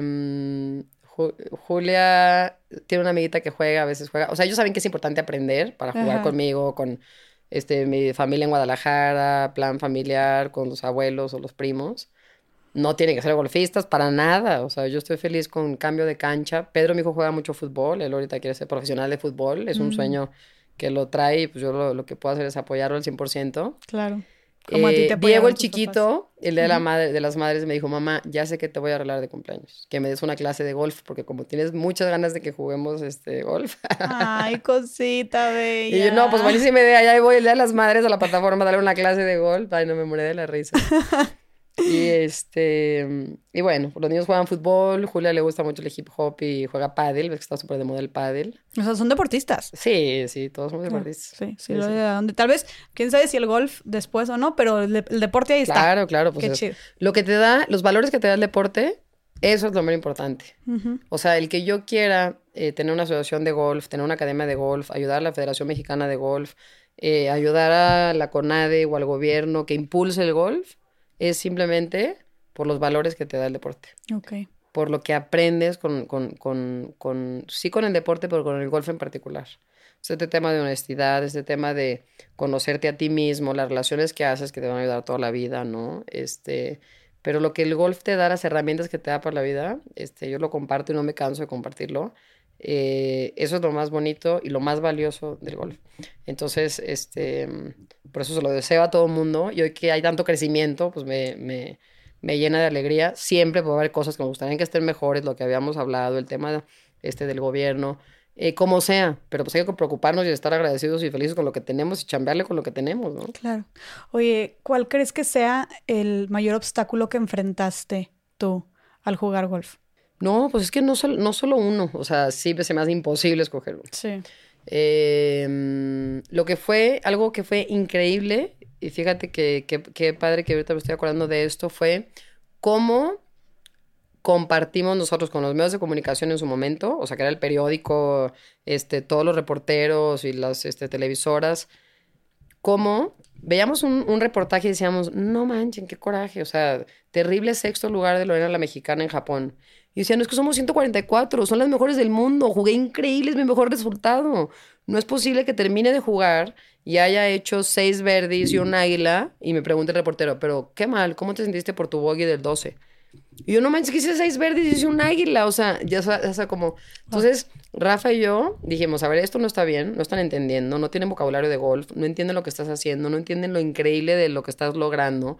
Estar con las 144 mejor del, mejores del mundo y que tú siempre estés en los primeros lugares, eh, que no sepan comunicarlo bien, o sea, que le den como el, ¿no? el, el balance, este, la proporción, la medida correcta. Entonces lo que hicimos fue invitarlos a todos, primero que fueran a Guadalajara, tres días intensivos como de una concentración de, de reuniones, de cómo se escribe, de cómo se habla, de cómo es un torneo, de cuánto tiempo dura, de qué es un buen resultado, de qué se trata los 18 hoyos.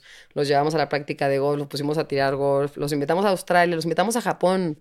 Me acuerdo perfecto, ahí andamos como con seis, ocho este, reporteros. Wow. Y yo me iba a correr a la playa en la mañana decía, órale, nos vemos a las seis y media, llegamos, desayuno, nos vemos aquí en el lobby en 45 minutos, vamos al campo, se venían al campo, dos horas practicando, luego me iba a hacer el recorrido y luego terminábamos y me decían, oye, estoy agotado. Le decía, no, pues vamos el martes, o sea, el torneo empieza el jueves y acabamos el domingo. Y me los empecé a traer conmigo. Nos hicimos tan amigos, o sea, creamos como esta, este, los enseñamos, pero en vez de enojarnos y de criticarlos y de tener como esta cosita con los medios, los hicimos súper amigos y les enseñamos a hablar de golf y eso fue súper, súper bonito. Los incluyeron. Que fue una cosa muy dura al principio, que le dimos la vuelta y lo convertimos en algo increíble. Qué chido. Y hoy en día me sigo llevando perfecto con los medios de comunicación. Y esa relación también me ha dado pues, mucha fuerza a mi fundación, entonces padrísimo. Claro, o sea, has tenido beneficios también de esa relación, o sea, qué padre porque muchas veces, o sea, y creo que también hay tal vez figuras públicas que viven peleadas con los medios de comunicación y, y, y el cómo tal vez salirnos de la caja y pensar distinto con tal vez encuentros iniciales que tengas con distintas personas que tal vez no sea lo que tú esperabas o lo ideal, el buscar de, oye, pues cómo sí puede funcionar. Claro, ¿no? Tal cual. Bueno, qué admirable, qué padre, qué padrísimo. oye, Lorena, y eh, creciendo, ahorita hablamos de la, de la inspiración, ¿no? Y de estos como modelos a seguir. ¿Tú tuviste a alguien que te inspirara en tu carrera? Sí, este, esta pregunta eh, desde muy chiquita la contesto de la misma este, manera, porque Rafa, que fue mi maestro, siempre me dijo, tienes que admirar mucho a las personas que están al lado de ti, con las personas que convives, con las personas que trabajas, con las personas que viajas, con las personas que entrenas, con las personas que practicas, porque yo decía, a ver, Rafa me decía, a ver, abre tus ojos, estábamos en la práctica así, este, en Arizona, ¿no? En Phoenix. Y había, pues, 25 golfistas las mejores del mundo. Y me decía, Rafa, mira, ven, me dice, ¿Qué es lo que te gusta de esa golfista? Le digo, Rafa, bueno, ¿sabes lo buena onda que es su, carisma? Siempre sonríe en el locker, eh, firma autógrafos. Ah, pues aprende eso de ella. O sea, de ella que me gusta mucho cuando comete un error, como siempre, o sea, se exige de levantar la mirada, ¿no? Nunca la he visto caminando así, cabizbaja, haciendo corajes.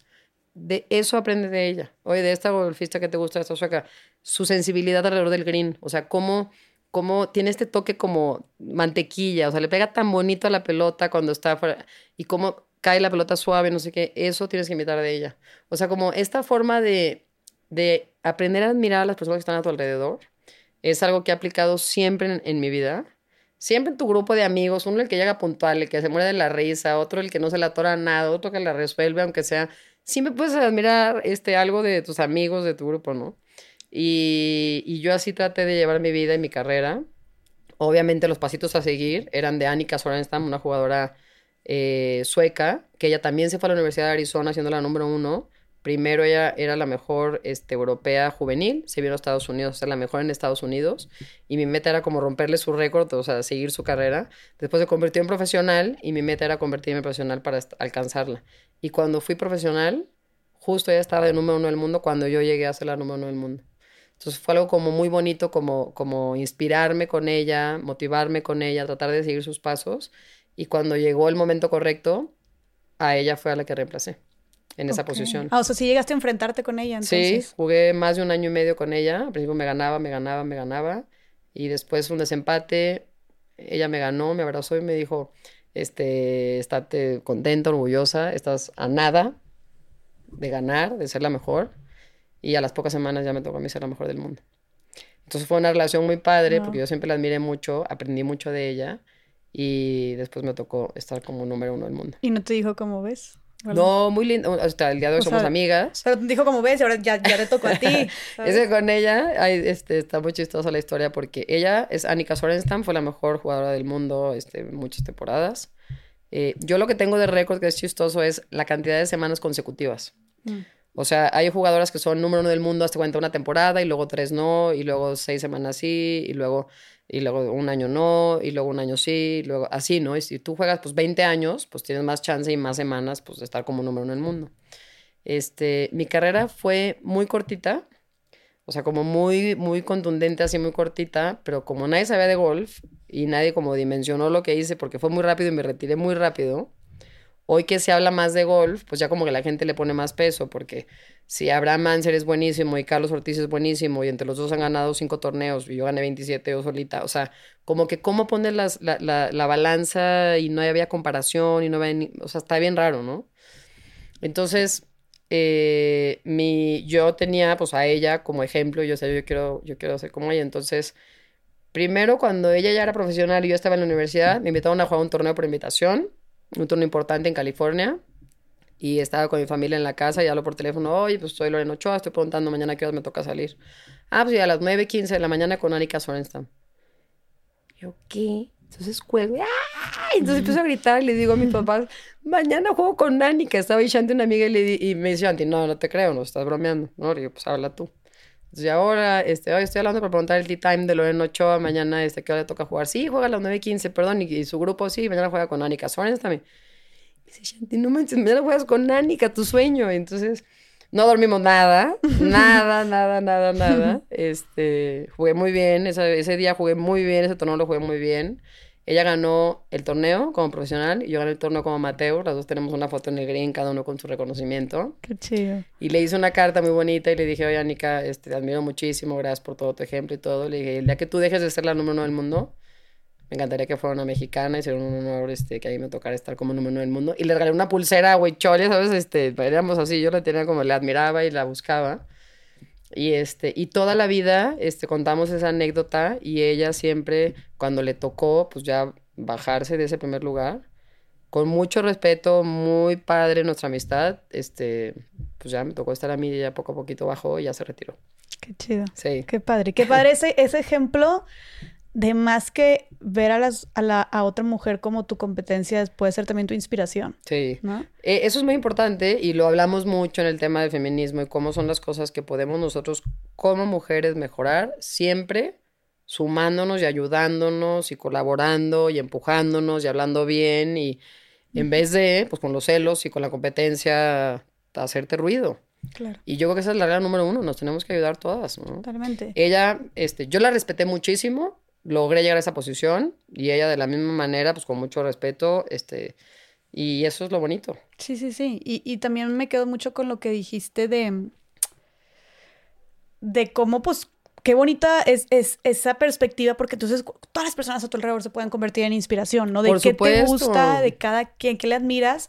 Y, y también poner atención porque también es cambiar el discurso de tal vez tú, porque toda, o sea, todo el mundo podemos sentir envidia y es como tal vez algo que no controlemos. Sí. Pero en lugar de tal vez pensar, oye, es que siento mucha envidia de esta persona por tal o de esta mujer por esto, porque cae muy bien o porque es muy buena en tal, es como más bien esa envidia transformarla en admiración y es Por más que yo envidiarle, le admiro, ¿no? Claro. Entonces, ¿y qué puedo hacer yo entonces? Porque si ya la ves como una admiración, entonces ya la puedes ver como una inspiración. Por supuesto, tal cual. Y todo es en tu diálogo. Y sabes que cuando eres consciente de eso, eh, cambia hasta tu diálogo con tus amigas, este, en familia, los domingos, con seres queridos, de que, oye, no manches, o sea, ¿por qué está...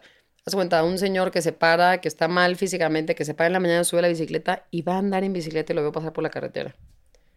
Le digo a los niños, vean ese señor, es que lo adoro, o sea, es mi máximo, o sea, le quiero bajar a la ventana, echarle porras, pitarle. Imagínate una persona que está sobrepeso, que le cuesta mucho trabajo, que es tempranísimo, que la carretera está peligrosita, que se levante y que lo haga con este entusiasmo, porque pues trae una meta, trae un objetivo, no sé.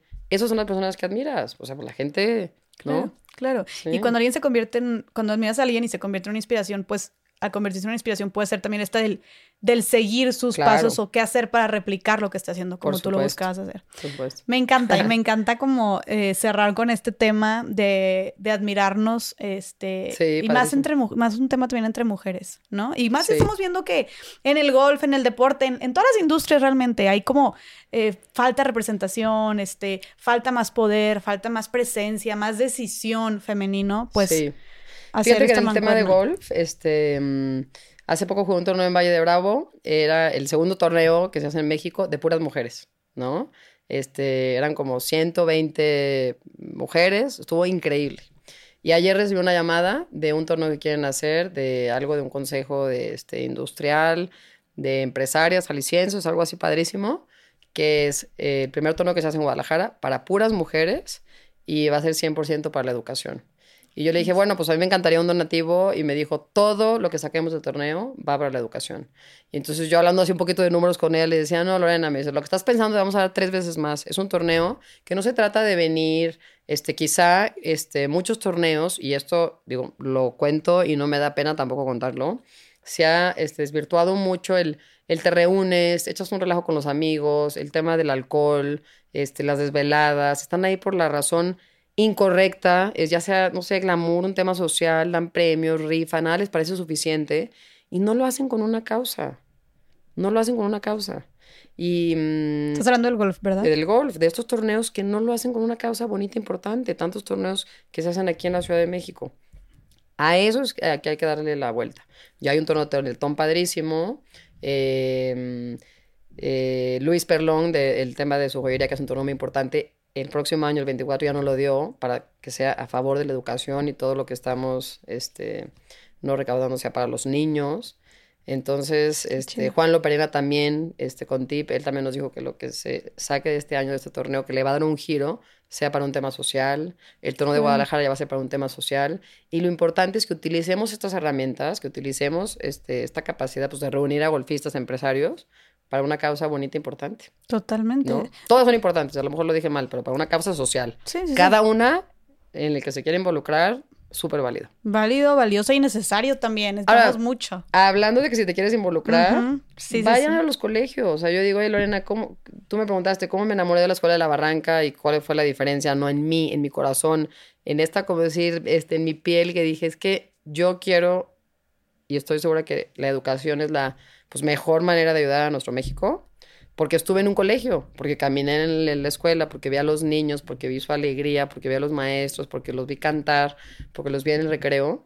Y cuando ves a estos niños este, escasos recursos o tan vulnerables o con tanta problemática, que les das estas horas de herramientas, de quererlos, de apapacharlos, de llenarlos de información, cómo lo absorben y lo aprovechan, y cómo sí les estás cambiando la vida, pues lo que quieres es hacerlo miles y millones de veces más, ¿no? Claro, claro. Y eso también está para compartir, la, los que estén interesados, de hacer un tipo de voluntariado, de ir a las escuelas, de echarse un recorrido, este, es algo padrísimo, porque cuando lo ves, te enamoras para siempre. Sí, de hecho yo te quería preguntar como eh, ya habiendo, habiéndonos contado lo increíble, el increíble trabajo que hacen en tu fundación por la educación, de qué manera la gente que le interesa y también le apasiona este tema, quiere involucrarse en causas sociales, de qué manera pueden formar parte de la Fundación Lorena Ochoa y apoyar y sumarse a la causa. Sí.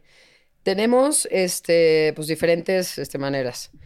Hay un, un, tema como de padrinos que a mí me encanta. Este, por ejemplo, hace este, un par de semanas un amigo me dijo, Oye, ya me mandaron la foto de mi niña, es una niña chiquita que está en primero de primaria, yo la, yo la quiero padrinar este, toda la primaria, ¿no? Y entonces ya, pues te damos un costo. Cuando ahorita un niño de un tema como anual son alrededor de 12 mil pesos, no pedimos más de mil pesos mensuales. Y lo que está padre que también puede ser 500 pesos mensuales si te juntas con un amigo o lo que fuera, ¿no? Este, para compartir la beca. El tema de ser padrino es algo especial porque tú tienes un niño. Este, sabes que se llama este, Joaquín, sabes que tiene tres hermanos, sabes que le gusta jugar fútbol, te manda una cartita de Navidad, cuando quieras puedes ir a conocerlo. El tema de ser padrino es bien bonito. Y ese programa está en todas las escuelas, ¿no? Y luego, pues hay un tema, digo, claro, ser un donativo, también tenemos diferentes eventos para recaudación este, de fondos que también se pueden meter de manera como voluntaria, o inclusive hacer este, el tema social, que luego les pide mucho en las, por ejemplo, las carreras en la universidad, de dar horas ¿no? Este, mm, al, tema social. Y hay padrísimos, cuenta, pueden hablar de, pues, de dinero, ¿no? De cómo ahorrar, este, pláticas a lo mejor de el tema de, de drogadicción o temas así complicados, ¿no? Como de adicciones. Eh, podemos también, el tema de Te Protejo México, que es tan importante, y, y cómo reducir todo este tipo de abusos, eh, cómo detectarlo, que es bien importante, que se necesita una capacitación. También lo podemos hacer, la pueden ir impartir a las escuelas.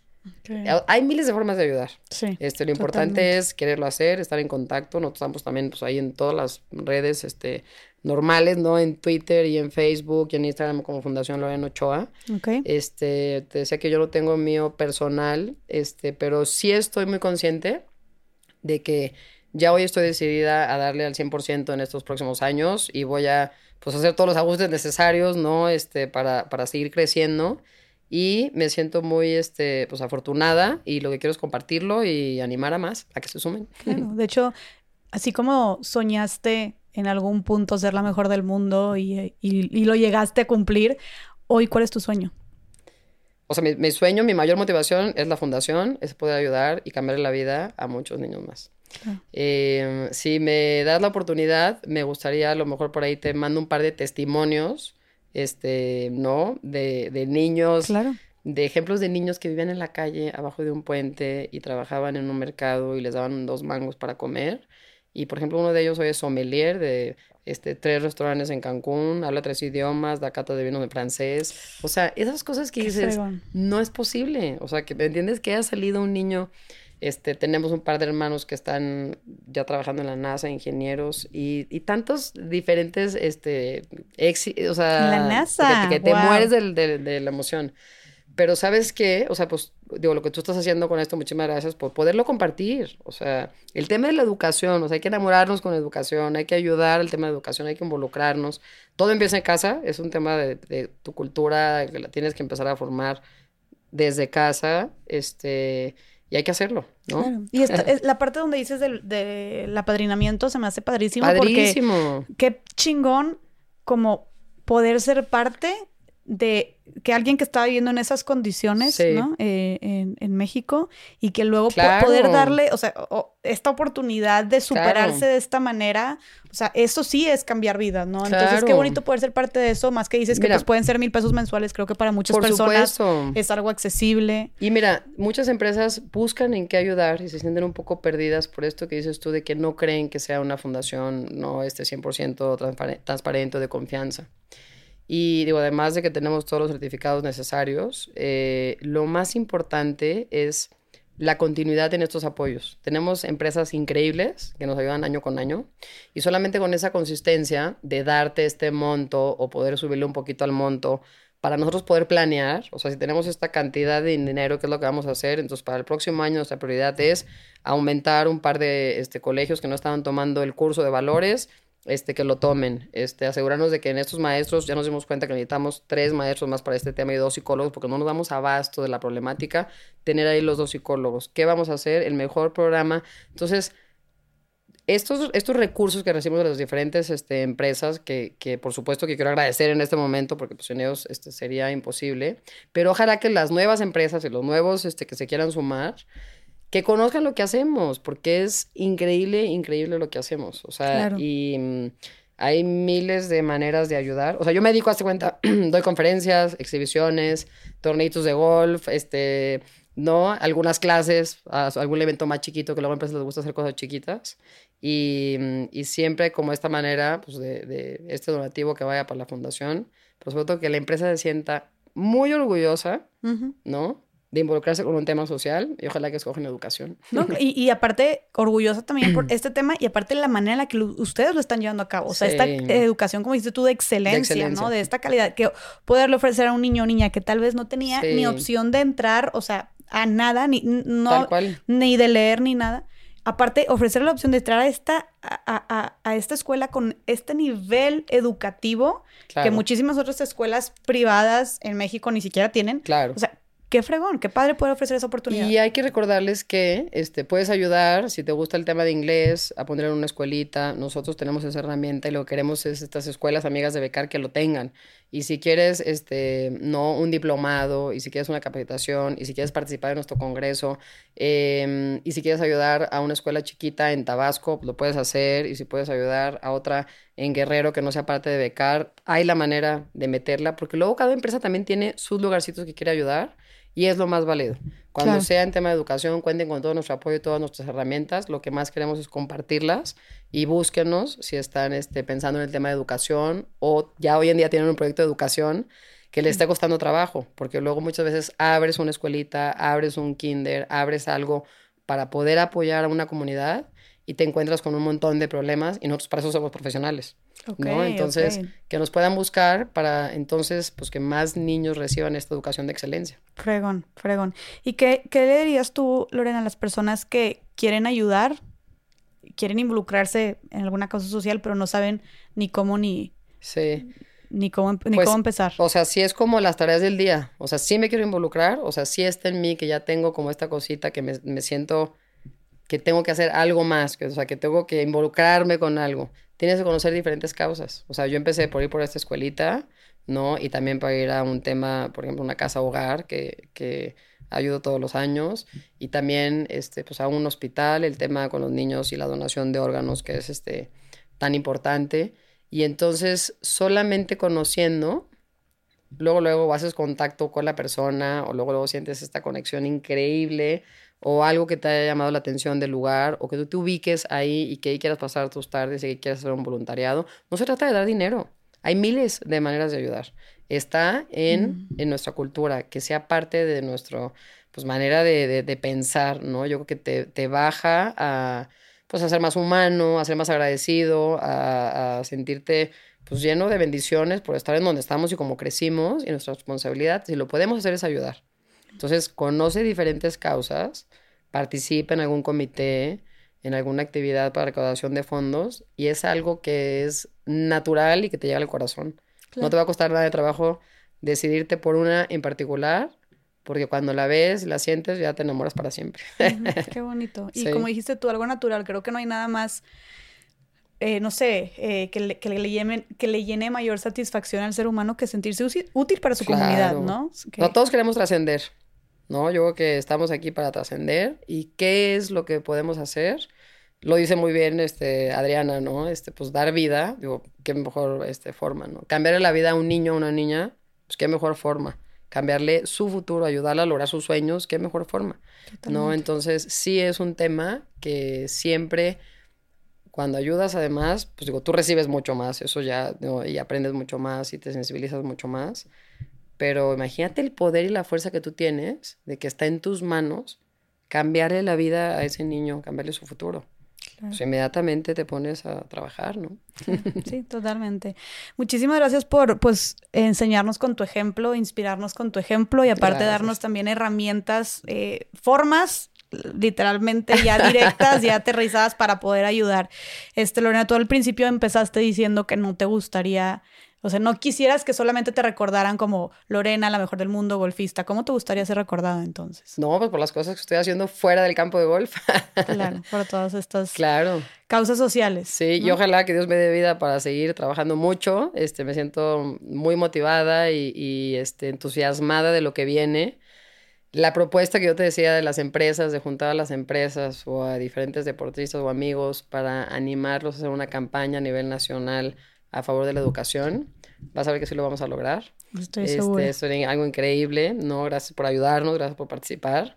Y bueno, pues seguimos trabajando. Claro. También cuenta conmigo para lo que quieras, para lo que necesites. Y era lo que te iba a decir. Igual, conmigo igual, conmigo mi plataforma, mi tiempo, mi, mi- mi energía también, este, porque como dijiste tú, pues puedes ayudar, se puede ayudar de muchas formas, Sí, ¿no? fíjate que yo soy chistosa y siempre he tratado de mantener mi carrera y mi vida así un poquito este, privada.